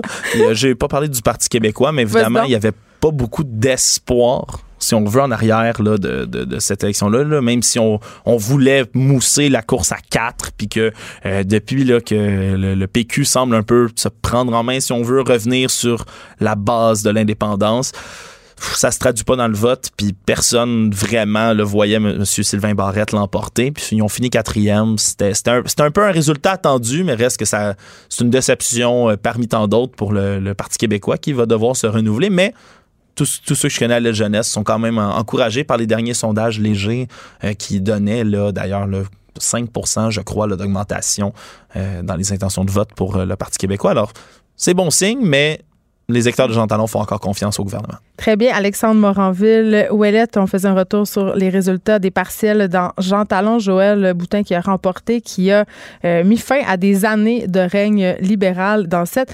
circonscription. Je veux juste qu'on parle d'un article euh, dans Urbania qui a attiré mon attention. Euh, je dois dire que c'est un sujet dont je discute assez souvent avec des amis de filles, euh, avec des amis de gars aussi. C'est un article d'Hugo Meunier. Rester en couple pour le cash. Et Hugo Meunier avait fait un appel à tous sur Facebook parce qu'il avait de la misère à trouver des gens prêts à témoigner pour son reportage, euh, parce que vous en conviendrez, ça doit pas être facile d'avouer à un journaliste euh, qu'on est avec son conjoint ou sa conjointe pour des questions financières. Mais euh, il y a eu beaucoup, beaucoup, beaucoup de témoignages et j'ai envie de vous dire, ça me surprend pas, beaucoup de personnes restent en couple pour l'argent. Puis là, quand on parle d'être en couple pour l'argent, ça ne veut pas nécessairement dire être avec quelqu'un de plus riche que soi. Ça peut vouloir dire ça, mais la situation qui semble revenir le plus souvent, c'est une situation où deux personnes, euh, un couple, euh, homme ou femme, homme-homme, femme-femme, peu importe, un couple, OK, on construit un actif ensemble, ont des enfants ou pas, mais vous, vous, me voyez venir, là. Ils ont une maison, euh, ils ont peut-être un chalet, ils ont une voiture, euh, ils ont un train de vie, OK? Et évidemment, se séparer, ça veut dire, euh, en quelque part, mettre fin à ce train de vie-là, renoncer à une partie de son confort. Et il y a vraiment des cas où ce sont des préoccupations très, très triviales qui nous empêchent de rompre. Il y a, un, homme dans le reportage qui s'appelle Simon, évidemment, c'est un nom fictif, qui confiait avoir hésité très, très longtemps à quitter sa conjointe pour des raisons aussi basiques que ça me tentait pas de plus avoir l'air climatisé. tu sais, aussi trivial que ça. Et j'en vois de plus en plus autour de moi des gens. Euh, bon, évidemment, c'est parce que j'approche la quarantaine, puis on le sait, il y a beaucoup de séparations qui se produisent euh, à cet âge-là de la vie pour deux raisons fort simples. La première, on a passé au travers beaucoup euh, de la petite enfance des enfants. C'est excessivement difficile sur le couple, sur la relation. beaucoup aussi de personnes font ce qu'on appelle une espèce de crise de vie. C'est un espèce de moment de bilan où tu fais bon ben pense que je suis rendue à moitié de ma vie. Fait que si je suis malheureux ou malheureuse dans mon couple, ça pourrait quand même être un bon moment pour penser à m'en aller, puis pendant que je suis encore jeune, avoir une chance de refaire ma vie. Mais il y a beaucoup de personnes qui renoncent à, ça pour des raisons euh, de confort, pour des raisons financières. Moi, mon père m'avait raconté la meilleure anecdote. Un ami à lui qui avait rencontré euh, une autre femme que sa femme. Bon, ça arrive, on le sait il avait fait des petits calculs parce que une des raisons pour laquelle parfois euh, la personne la plus fortunée de couple hésite à mettre fin à l'union, c'est parce qu'on devra compenser financièrement euh, pour les enfants, mais si on est marié aussi, verser une pension alimentaire à madame. Donc, le monsieur en question avait calculé combien ça coûterait quitter sa femme. Finalement, il a décidé de rompre avec sa maîtresse puis de se payer un petit voyage dans le sud euh, avec sa femme, histoire de recoller les pots cassés. lui, son mariage, c'était une colonne de chiffres. Et on a tendance à penser que c'est une situation qui se passe à une autre époque, dans le temps où les mariages, c'était des arrangements économiques. Ben, j'ai des petites nouvelles pour vous. Dans le reportage du Meunier, on apprend que c'est une situation euh, qui arrive de plus en plus souvent. Et j'ai reçu ici euh, des personnes qui œuvraient euh, au sein d'organismes qui viennent en aide à des femmes ou des hommes victimes de violences conjugales. Et sur une note un peu moins drôlatique, la violence économique, la dépendance économique, parfois pousse des femmes ou des hommes à rester dans des situations abusives. Donc vraiment, euh, c'est un sujet dont on devrait parler. La question des finances, c'est jamais évident. C'est un grand tabou au Québec. Et euh, il y a la capacité de paiement qui est peut-être le véritable tabou derrière cette histoire-là parce que ce que je disais, c'est que les gens, ce qu'ils veulent, c'est une qualité de vie ils se rendent compte que tout seuls, ils ne peuvent pas ça payer cette qualité de vie. Donc, vraiment, un article intéressant, ça s'appelle Rester en couple pour le cash. Allez voir ça, article du groupe Meunier sur Urbania. Geneviève Peterson, la seule effrontée qui sait se faire aimer. Jusqu'à 15, vous écoutez Les effrontés. Je suis avec Jean-François Archambault, directeur général et fondateur de la Tablée des chefs. On va se parler de gaspillage alimentaire. Noël s'en vient. Et vraiment, c'est la saison du gaspillage, pas juste de la question euh, du gaspillage alimentaire, mais là, euh, c'est là-dessus qu'on va se concentrer. Monsieur Archambault, bonjour. Bonjour. Eh, Écoutez, vous avez été à Tout le monde en parle euh, et vous avez donné une entrevue, en tout cas que moi je juge assez coup de poing. Euh, parce que quand on parle de gaspillage alimentaire, souvent on pense aux grandes épiceries, aux chaînes, aux hôtels, mais vous avez dit une chose que j'ai trouvée quand même assez euh, inquiétante. 47% de la nourriture gaspillée l'est à la maison. Oui, en fait, ben, ces, chiffres-là sont d'une étude puis sont sont, euh, sont disponibles sur euh, par exemple Recycle Québec, euh, tout ça. Puis il y a il y a un collègue de, qui travaille sur l'enjeu avec moi qui m'a partagé une, étude encore plus récente qui dit qui dit 21 Moi, moi, je pense qu'on est probablement réellement peut-être entre les deux.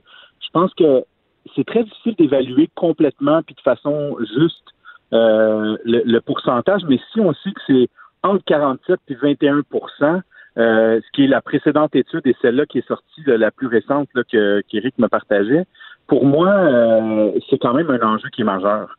Euh, et je pense que là-dedans, personne n'a envie de façon de façon volontaire de gaspiller. Je pense que on, est on est dans une, une roue qui tourne tellement vite. Puis tu sais, même des gens qui sont outillés euh, tombent dans cette roue-là, dans cette routine-là, puis on, on s'en rend on s'en rend pas compte, mais on, on, jette quand même énormément de nourriture que qu'on n'a peut-être pas bien planifié de, de, de, mettre de côté au moment où on aurait dû, puis ben, on se retrouve à la fin de la semaine à, à vider le frigo, puis même, je dirais, tu sais, on prépare des aliments pour les enfants, on, on en prépare un petit peu trop, euh, euh, les enfants mangent pas tout, donc quand on, on cumule tout ça ensemble, euh, c'est des, des, des quantités vraiment importantes d'aliments qui euh, qui ont qui se retrouvent à la poubelle ou maintenant au compost là, parce que bon dans notre quartier nous on a implanté le compost dernièrement mais mm. euh, tu sais à, la base tout producteur fermier ou producteur ou transformateur euh, sont pas dans ça pour que les aliments deviennent du compost je pense que il faut regarder aussi l'impact que ça a sur l'environnement mais d'abord aussi comprendre que euh, dans un certain dans un certain cas nous on, ce qu'on, sur, quoi on travaille, c'est spécifiquement le gaspillage. Puis je dis le gaspillage, mais la récupération de la nourriture qui est qui est pas qui est, qui est, disponible dans le secteur de l'hôtellerie de la restauration, mm. dans le secteur institutionnel, qui permet de nourrir des gens dans le besoin qui mangeraient pas. Mais je pense que il faut aussi, dans une optique d'éducation, transmettre des connaissances puis des compétences puis éveiller la population à cet enjeu-là pour que ça se réduise aussi à la maison pour avoir réellement un impact concret sur, euh, sur l'environnement. Bien, on vit dans une société euh, évidemment euh, très opulente. Jean-François Archambault, on manque pas de rien. en tout cas, les, les privilégiés ne manquent pas de rien. L'année passée, je suis allée dans un resort, OK, dans le sud, et je me suis sentie mal tout le long parce qu'on le sait, là, dans les resorts, il y a les fameux buffets, hein, all you can eat, où tu peux te pointer à toute heure du jour et de la nuit. Et j'ai demandé aux employés qu'est-ce qui se passait avec la nourriture imangée. Puis là, il y avait des, des, poissons crus, là, il y avait toutes sortes d'affaires. Euh, puis ils m'ont dit, ils jettent absolument tout. Ils en donnent pas aux employés, ils en donnent pas à leur famille.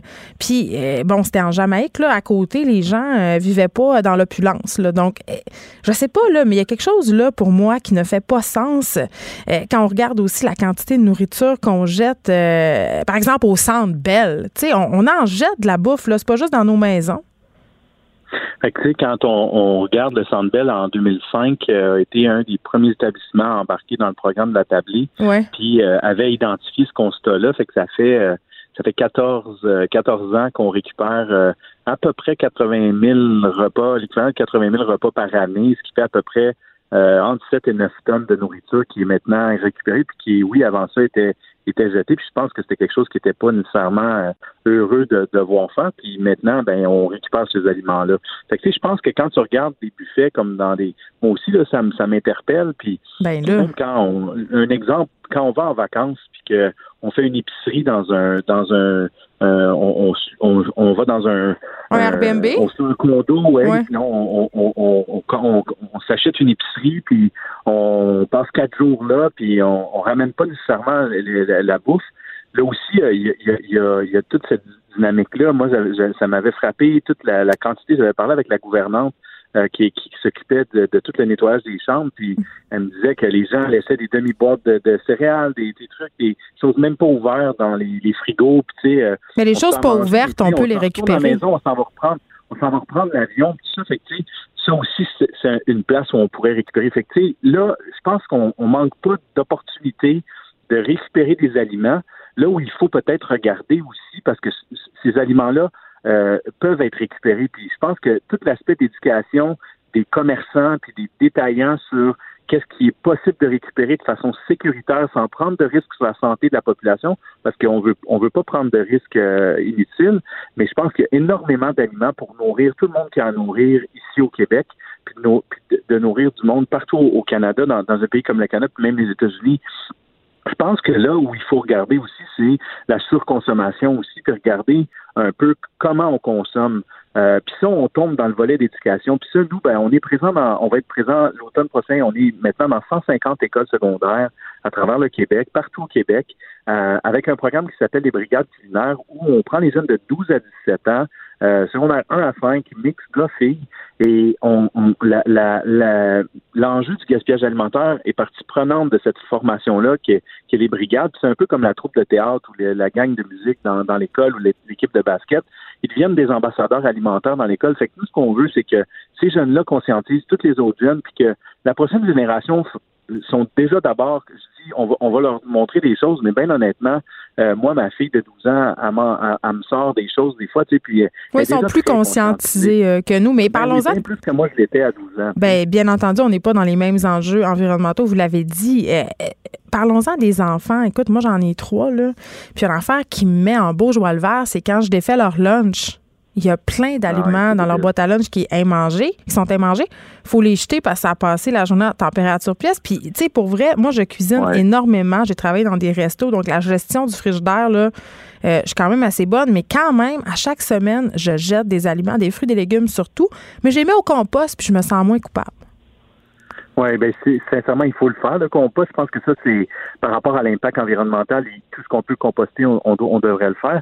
Mais tu sais, moi j'ai cinq enfants, là, on vient d'avoir des jumeaux. Bravo. Euh, euh, la même chose avec les. Je sais pas de faire compétition, là, mais euh, mais les lunchs que tu parles, moi aussi je le vis, tu sais. Fait que tu sais, moi je cuisine aussi énormément, puis tu sais, ça, je te dirais, un des problèmes, c'est le temps qu'ils ont pour manger. Ben oui, ils mangent 15 minutes. Je leur posé la question, c'est comme 20 minutes, 20-25 minutes sais, à un moment donné, si on donne pas le temps aux enfants de manger, puis ah, papa, j'ai pas eu le temps. Souvent, c'est ça qu'ils me disent, moi, les enfants, c'est qu'ils n'ont pas eu le temps. Euh, c'est peut-être un argument pour pas manger ce que je leur ai préparé, mais tu sais, en même temps, je pense que c'est réellement un problème. Je pense qu'il faut vraiment regarder aussi, puis tu sais, euh, on, on, se doit de, de comme parents aussi, de d'amener les écoles à changer, euh, puis le système scolaire à changer un peu cette habitude-là de ne de, de pas donner assez de temps pour manger aux enfants puis de leur donner la chance de, de, manger leur repas où ce qu'ils ont à manger. Puis après ça, quand ça revient, mais tu sais, ça aussi, je pense qu'il faut adapter les, euh, il faudrait adapter euh, les contenants, les euh, comment on préserve les aliments par rapport à, au, lunch quand on fait le lunch aux enfants. Il n'y a, pas beaucoup d'innovation là-dedans encore. Il y a des choses de fun qu'on voit, mais ce serait le fun de, de, de, se concentrer sur essayer de créer de l'innovation pour essayer justement de de ramener la, moitié du sandwich, puis que peut-être nous, on l'aurait mangé le soir, tu sais, ou euh, parce que là, justement, tu veux, veux pas prendre de risque sur ta propre santé non plus, puis t'empoisonner. Jean-François Archambault, merci. Vous êtes directeur général et fondateur de la Tablée des chefs. Et je juste souligner que les brigades culinaires euh, créées par la Tablée des chefs dans plus de 200 écoles dont vous parliez, ça a inspiré une série Jeunes chefs en mission. Ça va commencer euh, à être diffusé sur UniTV à compter du 6 janvier 2020. Ça risque d'être fort intéressant. Merci de nous avoir parlé. Et là, c'est pas que je me cherche une raison pour vous reparler de mes intellifrais, mais quand même, depuis que j'ai acheté ces plats-là, je gaspille vraiment, vraiment, vraiment beaucoup moins de fruits et de légumes. Et je ne suis pas payée pour dire ça. Et mes Tupperware, je les achète au vrai prix. Ça a réglé une bonne partie du gaspillage des fruits et des légumes chez nous. Les effrontés. Avec Geneviève Peterson. Les vrais enjeux. Les vraies questions. Vous écoutez Les effrontés. Le gouvernement Legault devrait mettre sur pied une commission d'enquête sur les soins en santé mentale. C'est ce que demande la professeure en sciences juridiques Emmanuel Bernheim et le professeur au département des sciences infirmières Pierre Parizeau. Legault, dans une lettre publiée ce matin dans Le Devoir, elle est là, est au bout du fil. Euh, le professeur Bernheim, bonjour. Oui, bonjour. Écoutez, euh, on va se poser une question très simple. Pourquoi une commission d'enquête sur la santé mentale serait pertinente, plus que pertinente, selon vous? Euh, je pense pour plusieurs raisons. Je vais peut-être en nommer quelques-unes, mais une qui est très évidente, c'est euh, plusieurs groupes euh, intéressés décrits depuis des années maintenant des coupures dans le domaine, le fait qu'on n'a jamais mhm. investi suffisamment suite à la désinstitutionnalisation, avec des conséquences qui peuvent être dramatiques. Et parallèlement à ça, on se rend compte qu'il y a une judiciarisation de plus en plus importante des enjeux de santé mentale, notamment par l'internement et les soins Mm. Puis on ne fait pas vraiment de monitoring de ça, on suit pas, euh, on n'a pas de statistiques, on ne sait pas pourquoi. Et euh, faudrait peut-être dire aussi qu'en 98, lorsqu'on a fait la révision de la loi là, qui nous permet justement d'interner les personnes, on avait dit que dans 10 ans, on en ferait le bilan, ce qu'on n'a jamais fait. Donc, éventuellement, ce serait le moment de le faire maintenant qu'on est rendu peut-être face au mur. Ben oui, parce qu'on le voit, euh, et j'en reçois ici des experts à ce sujet-là assez régulièrement. On a une hausse de consommation des antidépresseurs, on a une hausse de consommation des psychotropes. Il y a des médecins euh, qui travaillent en santé mentale qui sont venus à l'émission me dire euh, qu'ils étaient constamment dans une ambiance de gestion de crise. On est vraiment en ce moment en train de marcher sur une corde raide. Mm-hmm. complètement. Euh, oui, c'est certain. C'est comme si on compte vraiment sur euh, l'hôpital, et plus particulièrement sur les psychiatres, pour gérer un ensemble de problématiques sociales. Et donc, on attend, on, comme il n'y a pas de services en communauté facilement accessibles, comme il y a de moins en moins de services sociaux, comme mm. c'est pas possible d'aller voir un psychologue, etc. Ben évidemment, on, on laisse aller. Puis en fait, notre cadre juridique fait en sorte aussi que on ne peut pas intervenir euh, sans le consentement des gens euh, s'il n'y a pas un danger imminent. Oui, mais là, c'est quand, même, euh, quand même une bonne chose, ça, parce qu'on sait qu'auparavant, il y a eu certains abus. Il y a des gens qui se ramassaient internés contre leur volonté, là, Mme Bernheim, quand même. Ah, évidemment. Ben, c'est ça, mais c'est pour ça ce que je veux dire. C'est que comme il n'y a pas de services en communauté ou pas facilement accessibles ou qui sont pas nécessairement, ils répondent pas nécessairement aux attentes, euh, ben, les gens vont pas nécessairement chercher ces services-là. Vu que c'est difficile d'y accéder, vu qu'ils correspondent pas nécessairement aux besoins. Par exemple, on pense à, à la psychologie, au fait qu'on peut pas avoir accès à une thérapie. Ben, évidemment, on laisse traîner, on laisse euh, des situations euh, se dégrader au point où à un moment donné, on se dit qu'il faut intervenir alors que la personne ne le souhaite pas, ce qui pose un problème également. Donc, euh, donc c'est ça. Le fait qu'il manque de services fait en sorte qu'on attend finalement le, moment où on est obligé d'intervenir, alors qu'il y aurait certainement d'autres façons de faire. Par exemple, en étant dans la communauté, proche des gens, puis en, dans un premier temps, en écoutant euh, les gens, à savoir quel genre de service ils souhaitent avoir. Donc, euh, allez-y. Non, mais justement, l'exemple de la psychothérapie est intéressant parce que ça, c'est quelque chose qu'on entend revenir très régulièrement depuis des années. Donc, les gens qui demandent des accès euh, aux services psychologiques puis qui ne sont pas capables d'y accéder. Et donc, euh, éventuellement, c'est peut-être plutôt là qu'il faudrait aller, dans la diversification des services, plutôt que dans la seule réponse euh, par la médecine, finalement. Ben, en tout cas, selon moi, pour ce que j'en vois dans mon quotidien ici, c'est ça le principal problème, le manque d'accès aux soins, les listes d'attente qui sont interminables. Et à un moment donné aussi, c'est pas tout le monde qui a les moyens de voir un psy à 100, 125 dollars de l'heure. D'ailleurs, euh, les psychologues au mois de janvier vont augmenter leurs tarifs. Ça peut vouloir dire 20 à 30 dollars par séance. Il y a des gens qui vont abandonner leur psychothérapie euh, pour des raisons financières et que ça aura peut-être euh, des conséquences justement sociales parce qu'il y en a plusieurs conséquences sociales à cette affaire-là. Et moi, je me pose la question et je vous la pose. Est-ce que l'assurance maladie devrait pas systématiquement couvrir les soins psychologiques? Ah, c'est une évidence, qu'il y, y, y, a un besoin réel de ce côté-là. Pourquoi on n'est pas encore en train de le. Pourquoi on ne le couvre pas? Je veux dire, c'est. Pour moi, c'est justement, vous l'avez dit, c'est une évidence qu'on devrait les couvrir. Ben, je pense qu'au Québec, on a pas mal mis tous nos œufs dans le même panier, c'est-à-dire mm. euh, la, la, la, réponse euh, biologique, la réponse euh, axée sur le médicament, donc les médecins et le médicament. Puis on se rend compte vraiment dans le débat public que euh, l'enjeu médical prend énormément de place. En santé mentale, on parle très, très peu des enjeux sociaux, des enjeux structuraux qui sont liés à ces, à ces questions-là. Et donc, euh, comme si finalement, justement, on, on attend des psychiatres absolument euh, les réponses à tous les problèmes. Un plaster sur notre bobo. C'est ça. Puis, puis en plus, on sait très bien, vu l'espace que prennent euh, les, les, compagnies pharmaceutiques aussi euh, partout, là, que ce soit dans les facultés de médecine, mais aussi à l'extérieur, ben, que notre réflexe, c'est de plus en plus, c'est ça, c'est le médicament parce que ça va vite, parce que c'est simple, etc. Alors qu'on sait qu'une thérapie, c'est quelque chose qui est beaucoup plus long, donc éventuellement qui pourrait peut-être coûter beaucoup plus cher. En tout cas, j'imagine qu'on s'est fait un peu ce, hmm. ce, ce, ce raisonnement-là, bien que ça restera à démontrer parce que. Mais c'est court la musique. Pardon? Allez-y, continuez. Ben, puis, puis, je pense qu'il y a un autre enjeu duquel il faut parler, c'est les services sociaux en général. Le mm. fait qu'on est coupé dans les travailleurs de rue, les travailleurs sociaux, euh, les services dans les écoles, par exemple. Donc, toutes ces personnes-là qui n'ont plus ces services sociaux-là, qui étaient des services de proximité, ben elles n'ont plus rien, tu sais, parce que je veux dire là aujourd'hui, tu as, le choix entre euh, l'hôpital puis euh, rien. Donc euh, éventuellement, ça ne répond pas aux, besoins de certaines personnes. Puis ça, on le voit beaucoup dans les audiences euh, pour les internements notamment, où les gens disent qu'ils veulent avoir accès à autre chose. En tout cas, certains nombres d'entre eux le disent. Et, ça, c'est quand ils sont dans un état, euh, quand ils sont suffisamment bien, je veux dire, pour euh, justement s'y rendre à l'hôpital. Emmanuel Bernin, merci. Vous êtes professeur au département des sciences juridiques de l'Université du Québec à Montréal. Évidemment, ce que j'en comprends, c'est qu'on pourrait éviter bien des drames si on s'attaquait à la question de la santé mentale. C'est ce que demande le professeur Bernin et son collègue dans cette lettre ouverte publiée dans le Devoir, une commission d'enquête sur la santé mentale.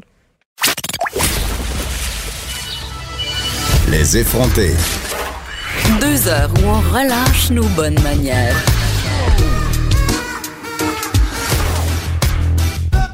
Cube Radio. Comme à chaque fois que je parle à Alain Pronkin, je suis excitée parce qu'on va se parler de nouvelles religieuses. Bon, les gens sont crampés. J'ai dit, suis. Les gens ont l'esprit mal tourné. Les personnes en régie rient de moi parce que j'ai dit que j'étais excitée de parler à Alain Proguet, mais c'est parce que c'est un éminent spécialiste des nouvelles religieuses. Bonjour, Alain. Oui, bonjour, Geneviève. Toi, tu ris pas de moi, je le sais. Non. Bon. Eh, écoute, euh, quand même, le sujet d'aujourd'hui, ça me fait rire. Des groupes de religieuses canadiennes qui se rebellent. C'est une première qui critique une prise euh, de position des évêques canadiens sur une question euh, en rapport à l'avortement. Oui. Et, c'est important parce que des critiques de la quand ben on critique l'association ou la conférence des évêques du Canada, c'est extrêmement rare. C'est la deuxième fois que je le vois.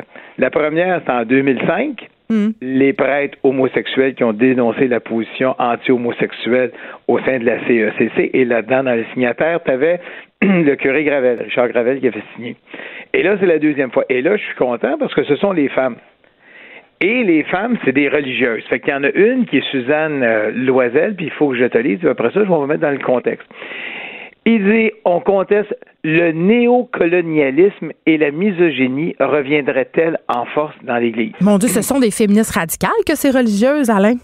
Ah oui, et, je pense qu'ils ont raison, puis tu vas voir parce que je vais le mettre en relation avec une nouvelle qui vient de sortir il y a cinq minutes dans le Vatican News. Ce qui se passe, c'est qu'il y a des religieuses québécoises qui sont les, euh, les religieuses du Notre-Dame du Bon Conseil qui ont créé en 1989 un organisme en Haïti. L'organisme qui s'appelle Femmes décide, qui veut dire Femmes décide parce que c'est du créole. Cet organisme-là, créé par des religieuses du Québec en 1989, il fait de l'accompagnement de femmes et de fillettes victimes de viols, d'inceste. Enceintes parfois, euh, et, ces femmes-là s'occupent évidemment des femmes violées et des jeunes filles violées Mm. ce qui comprend l'inceste. Donc, on s'entend, c'est un organisme de justice sociale, c'est un organisme extrêmement important. Comme tout organisme de charité, il a besoin de donations. Dans les donateurs, tout ce qu'on appelle le groupe développement épais, qui est un organisme qui fait de la quête et de la collecte à longueur d'année pour le compte des évêques du Canada et qui redistribue cet argent-là à plusieurs organismes au travers de la planète. Et dans ces organismes-là, il y a les femmes décident. Et là, surveille bien, là. Ça se passe le 20 novembre dernier. Je vais te lire. La CECC, la CECC, c'est la Conférence des évêques catholiques du Canada, vous demande, en parlant à Femme d'âme, de répondre par oui ou par non à la question suivante. Et voici la question suivante. Pour éviter toute confusion, quand vous dites que Femme décide n'a jamais supporté ou encouragé les pratiques visant l'avortement, est-ce que cela signifie que vous n'appuyez pas la légalisation de l'avortement en Haïti? C'est assez direct, hein? Ben, mettons que c'est une question assez orientée. assez orientée qui fait penser à l'Inquisition. Ben oui. Et ce qui est important, c'est que, écoute, on parle d'un organisme qui vient en aide à des femmes et des fillettes violées. Oui, euh, puis même si, OK, allez, on jase, là, même si ces femmes-là euh, étaient de jeunes mères qui étaient tombées enceintes des suites d'une relation sexuelle euh, consentante et qui voulaient avoir recours à l'avortement, ça serait correct aussi? Oui, mais je dire, on va le mettre dans le dans, et n'oublions pas, en Haïti, l'avortement est toujours illégal. Ben oui, en 2019. Et les religieuses disent, écoute, nous autres là-bas, on n'a même pas l'intention de faire changer la loi, on s'occupe de notre monde qui va pas bien. On s'entend-tu que c'est ça?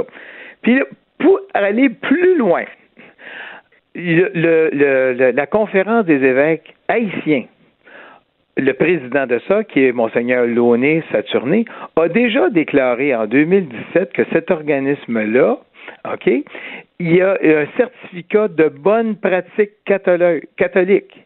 Mais c'est quoi il a dit que cet organisme-là ne prône ni ne défend non plus l'avortement. Il y a quelque chose qui me dit, il y a quelque chose qui me dit Alain que je pourrais pas l'obtenir euh, ce certificat-là pour moi. Euh, vous ne mettez pas un organisme de charité. Fait que là, on va oublier ça.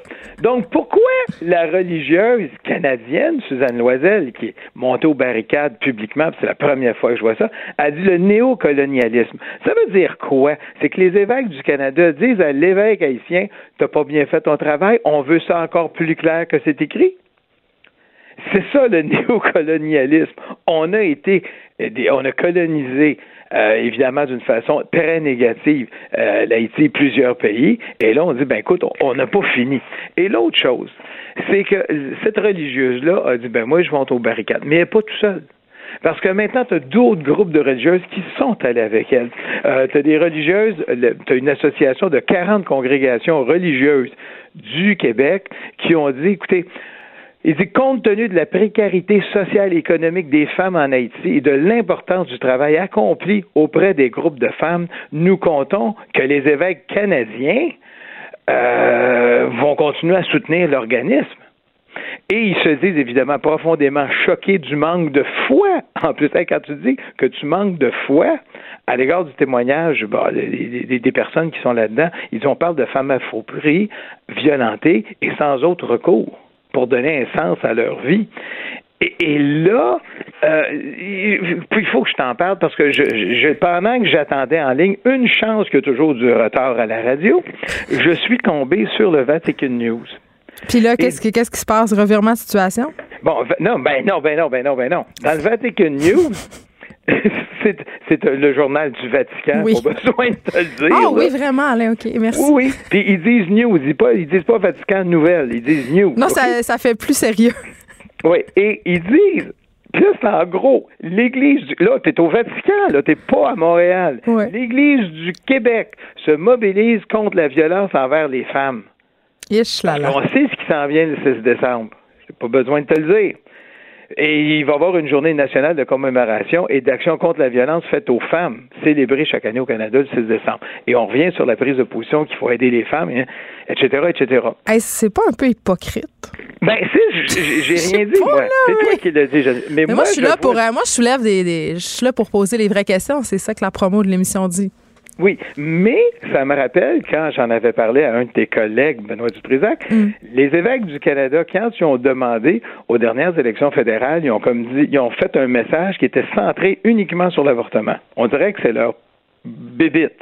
Et tu avais d'autre part les évêques du Québec qui avaient centré leur message électoral sur l'environnement.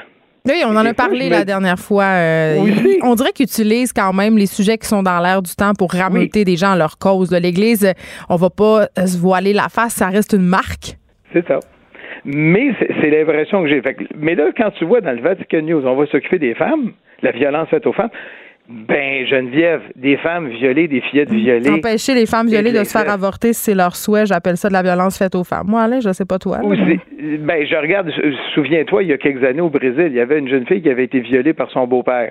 Je pense qu'elle avait 14 ans ou 13 ans, je ne sais pas. Mm. Et l'équipe médicale avait procédé à l'avortement de cette jeune fille-là. Bon. Et là, l'évêque qui était là-bas avait excommunié l'équipe médicale, il avait excommunié à peu près tout le monde. Et là là. Sauf le beau-père violeur.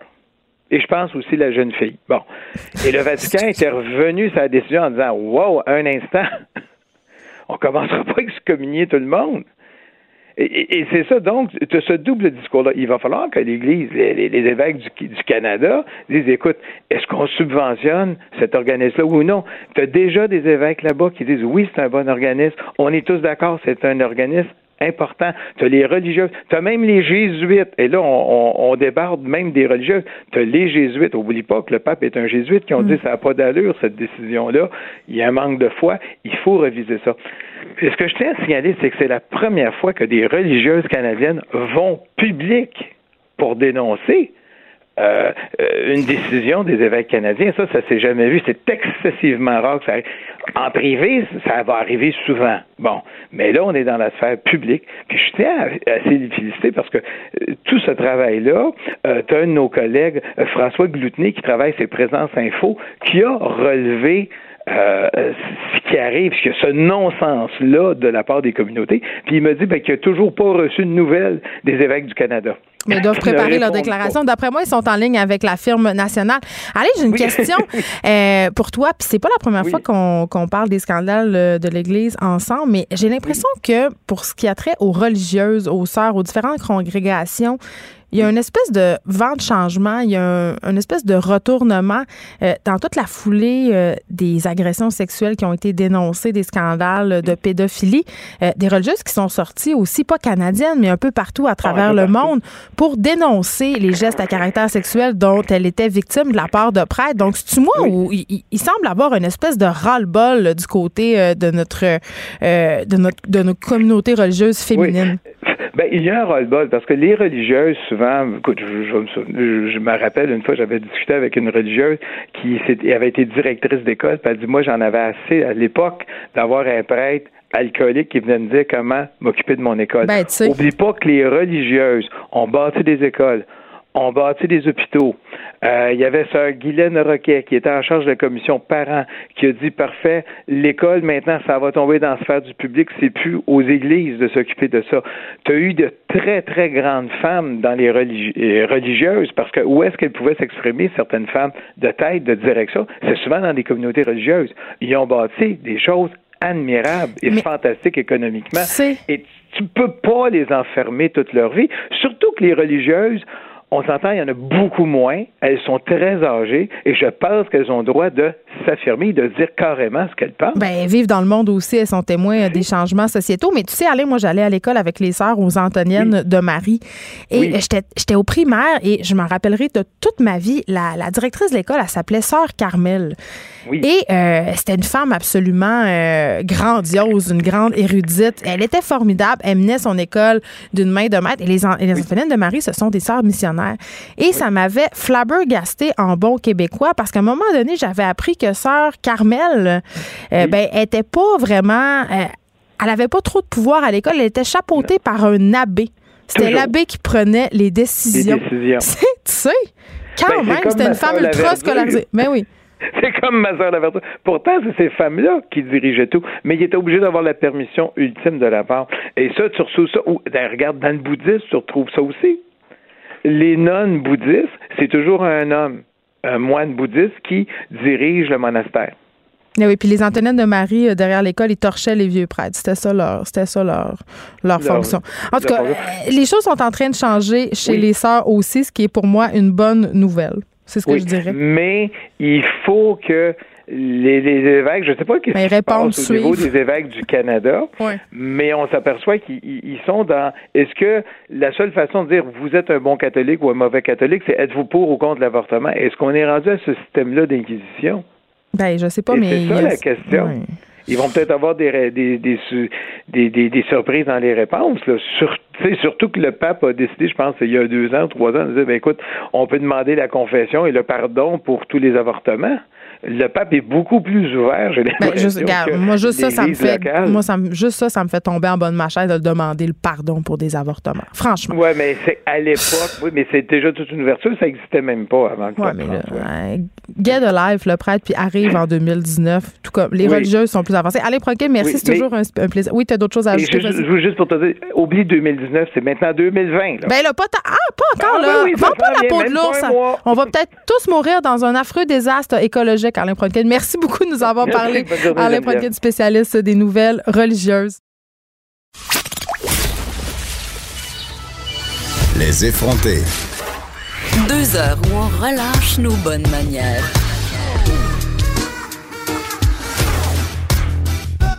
Cube Radio. C'est la fin de l'année et qui dit fin d'année dit liste, dit bilan. Et c'est toujours un moment que j'aime euh, dans la vie littéraire quand, à la fin de l'année littéraire, on dresse un peu euh, les romans qui nous ont marqués pendant l'année. Mais aujourd'hui, avec David Canté, on va aller encore plus loin parce qu'on change de décennie. On s'en va en 2020. Et David, euh, avant de nous entretenir de divers sujets. Non, après nous avoir entretenu sur divers sujets, on va nous faire, on va faire une liste des romans qui ont marqué la décennie 2010. Il est là, il est au bout du fil. David Quentin, salut. Salut Geneviève. Mon Dieu, t'as tombé un bon son. Est-ce que tu es dans nos studios à Québec? Même pas. Bon, ben écoutons, je pourrais pas, je pourrais pas lancer des fleurs. Pour 2020. pour 2020, on va te mettre. Décennie. On va te mettre sur la colline euh, parlementaire dans nos studios à Cube. Écoute, euh, je, sais, là, moi, j'ai hâte que tu me dévoiles ta liste des euh, livres qui ont le plus marqué la décennie parce que tu as sondé des gens. Mais avant, on aime ça faire des petites actualités littéraires. Et là, il y a un article dans Libération. C'est drôle parce que souvent, on s'envoie des articles à cinq minutes d'intervalle sur Facebook et c'est souvent le même article. Donc, on, les grands esprits se rencontrent, comme on dit. Donc, on se parle d'indignation. Euh, de l'indication qu'on peut observer sur les médias sociaux, cette indignation-là qui serait rendue dans les processus d'édition. Autrement dit, euh, on se dit tout le temps, on peut plus rien dire, ben là, on pourrait plus rien écrire, c'est tout ça?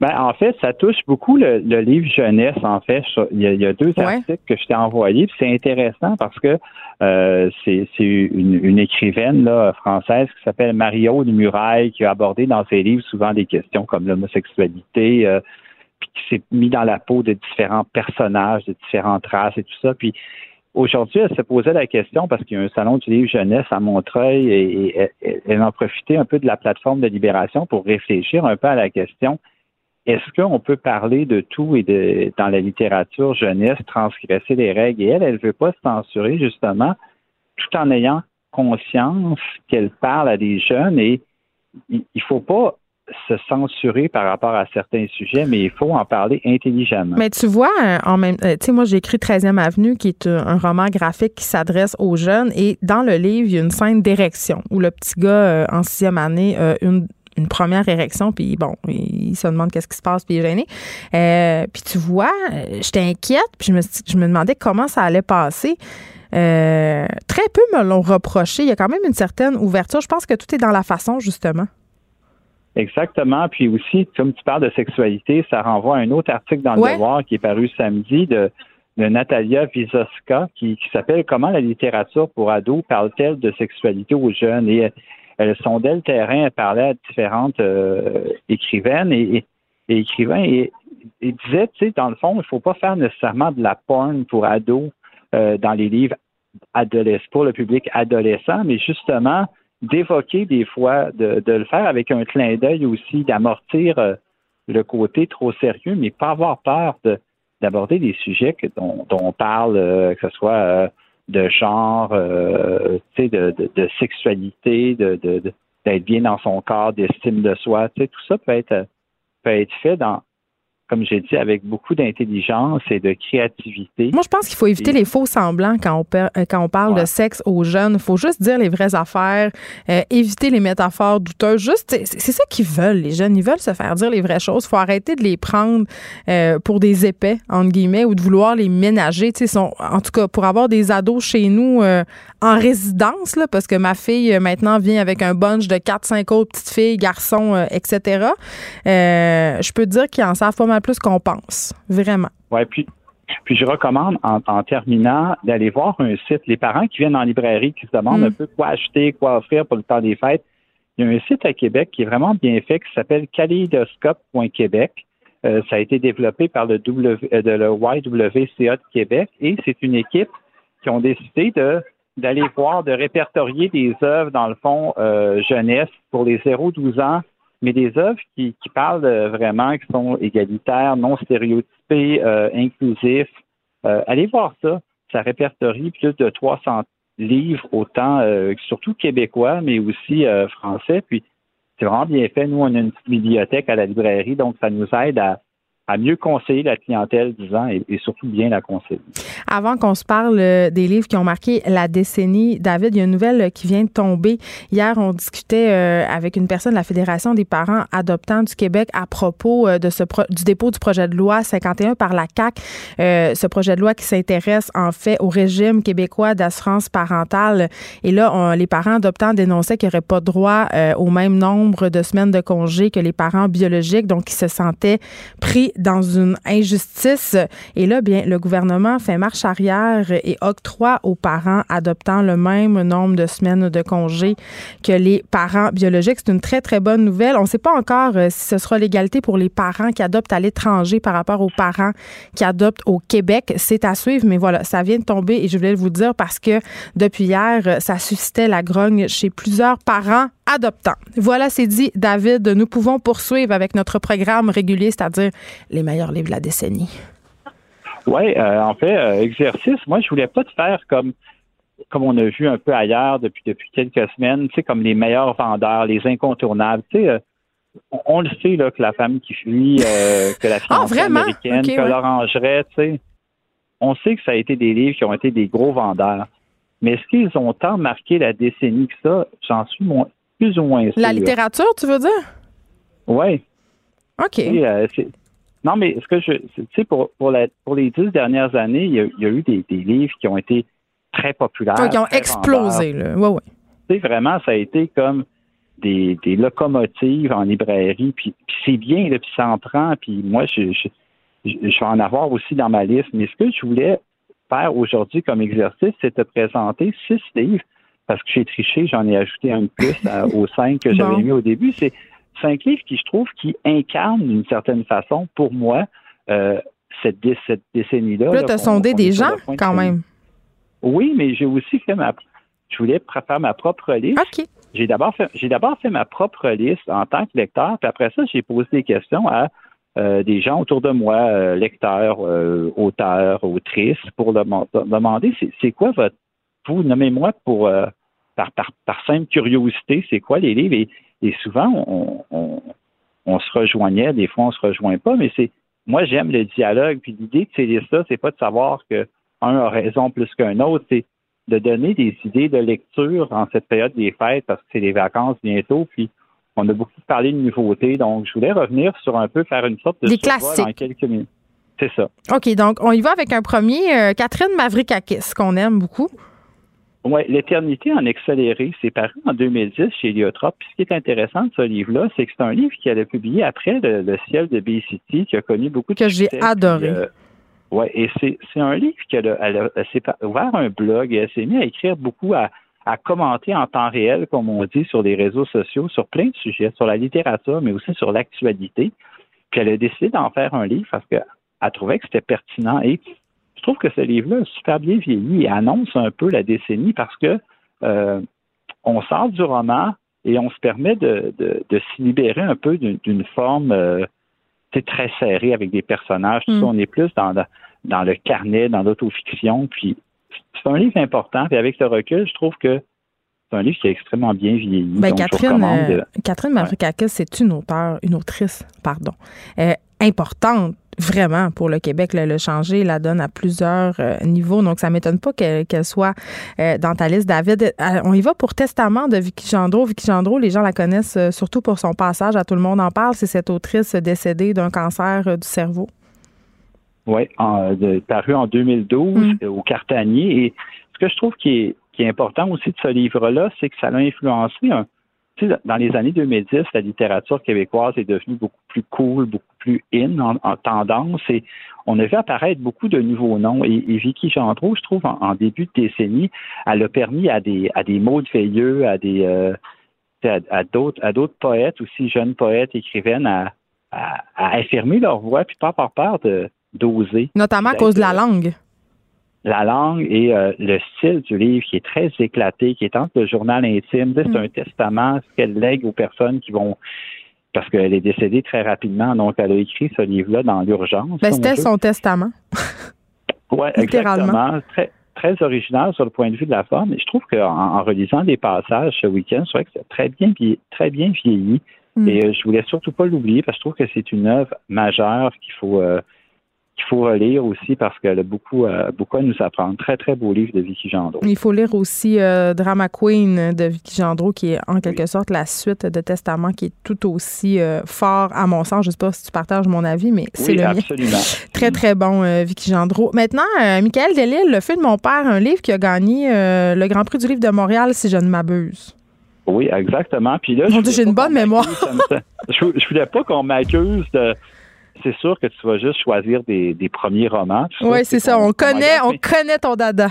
Ouais, ouais. Mais Le feu de mon père de Michael Delille, Michael Delille, c'est un grand écrivain qu'on oublie parfois, euh, poète aussi. Et dans ce livre-là, il dresse un portrait hyper charismatique de son père, une sorte de bandit un peu dangereux. Mm. Euh, dans le Montréal euh, de son enfance. Puis c'est un livre hyper épuré qui est une leçon d'écriture, de réflexion aussi sur son travail d'écrivain.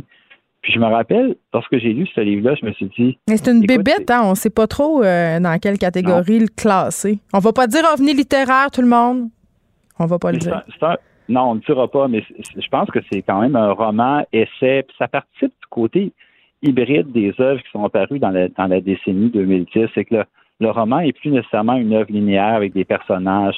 on est dans l'autofiction, on, on, ouvre plein de, parenthèses. Puis ça fait du bien, ça libère. c'est un peu aussi l'influence des réseaux sociaux, de la façon dont on communique qui, participe un peu à tout ça. Donc oui, le feu de mon père de Michael Delille euh, chez Boréal, c'est un, un, incontournable selon moi. Tu vois, David, euh, potin, potin littéraire, euh, j'ai entendu dire que ça avait déchiré certains jurés de prix, ce livre-là, parce que justement, il n'était pas capable de le catégoriser. Il y en a qui s'obstinaient, qui disaient que c'était pas un roman. Donc, ça, ça a donné lieu quand même à, à de la controverse derrière les portes closes de nos différents prix.